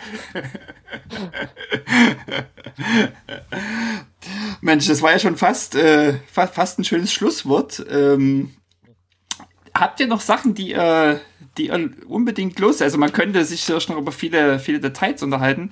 Habt ihr noch Sachen, die ihr, die ihr loswerden wollt? Ach so, nee, ich habe jetzt hier nichts vorgenommen, was ich, was ich beichten möchte oder so. So ist nicht. äh, nö, nö, nö. Äh, macht solche Fahrradtouren. Das macht wahnsinnig viel Spaß und das ist äh, eine Bereicherung für, für jeden. Nee, wenn man, wenn man Lust dazu hat. Ist auf jeden Fall, also ich kann sagen, für mich war es auf jeden Fall ein ganz, ganz tolles Erlebnis. Also eine, also ich, ich bereue es kein Stück, das gemacht zu haben. Ja. Und die Gefahr ist dann manchmal, wenn man, wenn man vielleicht auch über so ein neues Event nachdenkt oder über ein anderes Event, über die Teilnahme, dass man das dann auch manchmal immer so anfängt dann zu vergleichen mit dem, was man schon erlebt hat. Ähm, und man dann so also ich habe so manchmal die Angst, äh, nach London, Edinburgh, London andere Rad-Events in der Or Größenordnung zu machen, weil ich das dann immer damit vergleiche und denke, ach, da war das doch so toll und jetzt ist hier irgendwas anders oder, oder so. Also ähm, manchmal reicht es vielleicht doch einfach einmal so ein Event zu machen und äh, dann sozusagen da auch einen Schlusspunkt zu setzen oder oder es auch einfach mal so stehen zu lassen oder wirklich ein paar Jahre Pause zu machen. Ich hatte ähm, mhm. jemanden zufällig aus meinem aus dem Nachbardorf getroffen in London bei London Edinburgh London, der noch mit mir in derselben Stadtgruppe war und der eben auch sagt, naja, wenn du halt jedes Jahr so ein langes Event fährst, äh, dann fehlt dir unter Umständen dann auch so diese na, dieser Ehrgeiz, dass man für irgendwas brennt. Dass man dann so wirklich gierig ist, äh, irgendwie ähm, so eine Langstrecke zu machen und dann auch einfach mal zu sagen, Mensch, man macht ein Jahr Pause oder zwei Jahre Pause, äh, bevor man vielleicht wieder so eine Langstrecke in, in, in Angriff nimmt, ähm, ist manchmal gar nicht so schlecht. Und das, das Schöne ist ja, finde ich, ist, es äh, hat so ein bisschen die Gefahr, also der Hype um solche Langstreckengeschichten ist ja immer größer. Und wenn ich so überlege, innerhalb von drei Stunden habt ihr gesagt, waren jetzt die, die Startplätze für dieses Jahr weg beim Transcontinental Race. Und ich weiß, als ich 2013 London Edinburgh London gemacht habe, da waren die Startplätze innerhalb von ein, zwei Tagen weg. Und es entsteht so ein Hype um diese ganzen Geschichten, äh, dass sozusagen der Stress, einen Startplatz zu kriegen, auch immer größer wird. Also dass es immer, mhm. immer schneller geht. Aber, und auch das, was jetzt hier von uns im Chat erwähnt wurde, mit dem Transatlantic Way in Irland, es entstehen natürlich mhm. auch immer wieder neue spannende Events. Genau, das glaube ich auch. Und ich glaube halt ja auch, dass wirklich auch jedes von diesen Events so durch, also ich, ich meine, es ist ja nicht so, dass das kommerzielle Veranstaltungen sind, sondern irgendwie ähm, mit total viel Herzblut organisiert werden von den Leuten, die das so in Angriff nehmen. Ähm, und ich glaube dann ja auch schon, dass total viele so ihren eigenen Reiz haben und, und vielleicht auch gar nicht so unbedingt vergleichbar sind miteinander. Also London, Edinburgh ist bestimmt ganz anders als äh, als das milde Süd, einfach von der Landschaft her, von den Leuten her, von den Croissants her. Also, Beans. Genau, äh, so von daher denke ich schon, dass da eigentlich, ähm, ja, und, ach, und generell finde ich, ähm, ich nehme mir gerne solche Sachen auch vor, weil, ähm, ja, ich glaube, so ohne, ohne so dieses Ziel auch so irgendwie so, das ist das eine große Ding, was ich in der Saison fahren möchte. Ähm, ja, ich glaube, so sonst, äh, sonst dödel ich da halt so ein bisschen irgendwie vor mir, vor mich hin, so mit dem Radfahren und fahre halt natürlich schon Rad, aber irgendwie, ähm, irgendwie gefällt mir auch der Gedanke, so auf so, eine, so ein Event halt irgendwie hin zu, ja, trainieren, nenne ich es jetzt einfach mal. Das stimmt, ist ein schönes, ist auf jeden Fall ein schönes Ziel und äh, vielleicht sogar ein, ein schöneres als manche kommerzielle große Radsportveranstaltung, äh, die es ja auch zuhauf gibt. Ähm, ich würde sagen, wir machen den Sack jetzt hier zu. Ich, ähm, ich danke euch äh, herzlich für die angenehmen zwei Stunden. Ich hoffe. Wir danken dir für das schöne Gespräch.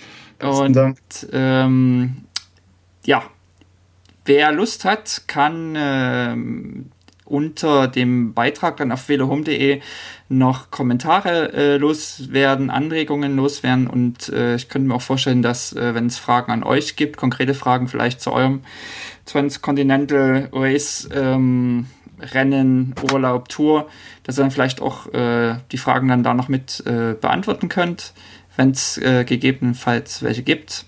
Ansonsten, ja, vielen Dank nach, äh, nach Deutschland sozusagen und äh, ja, viel Spaß beim Zuhören und euch noch einen schönen Abend. Danke, dir auch.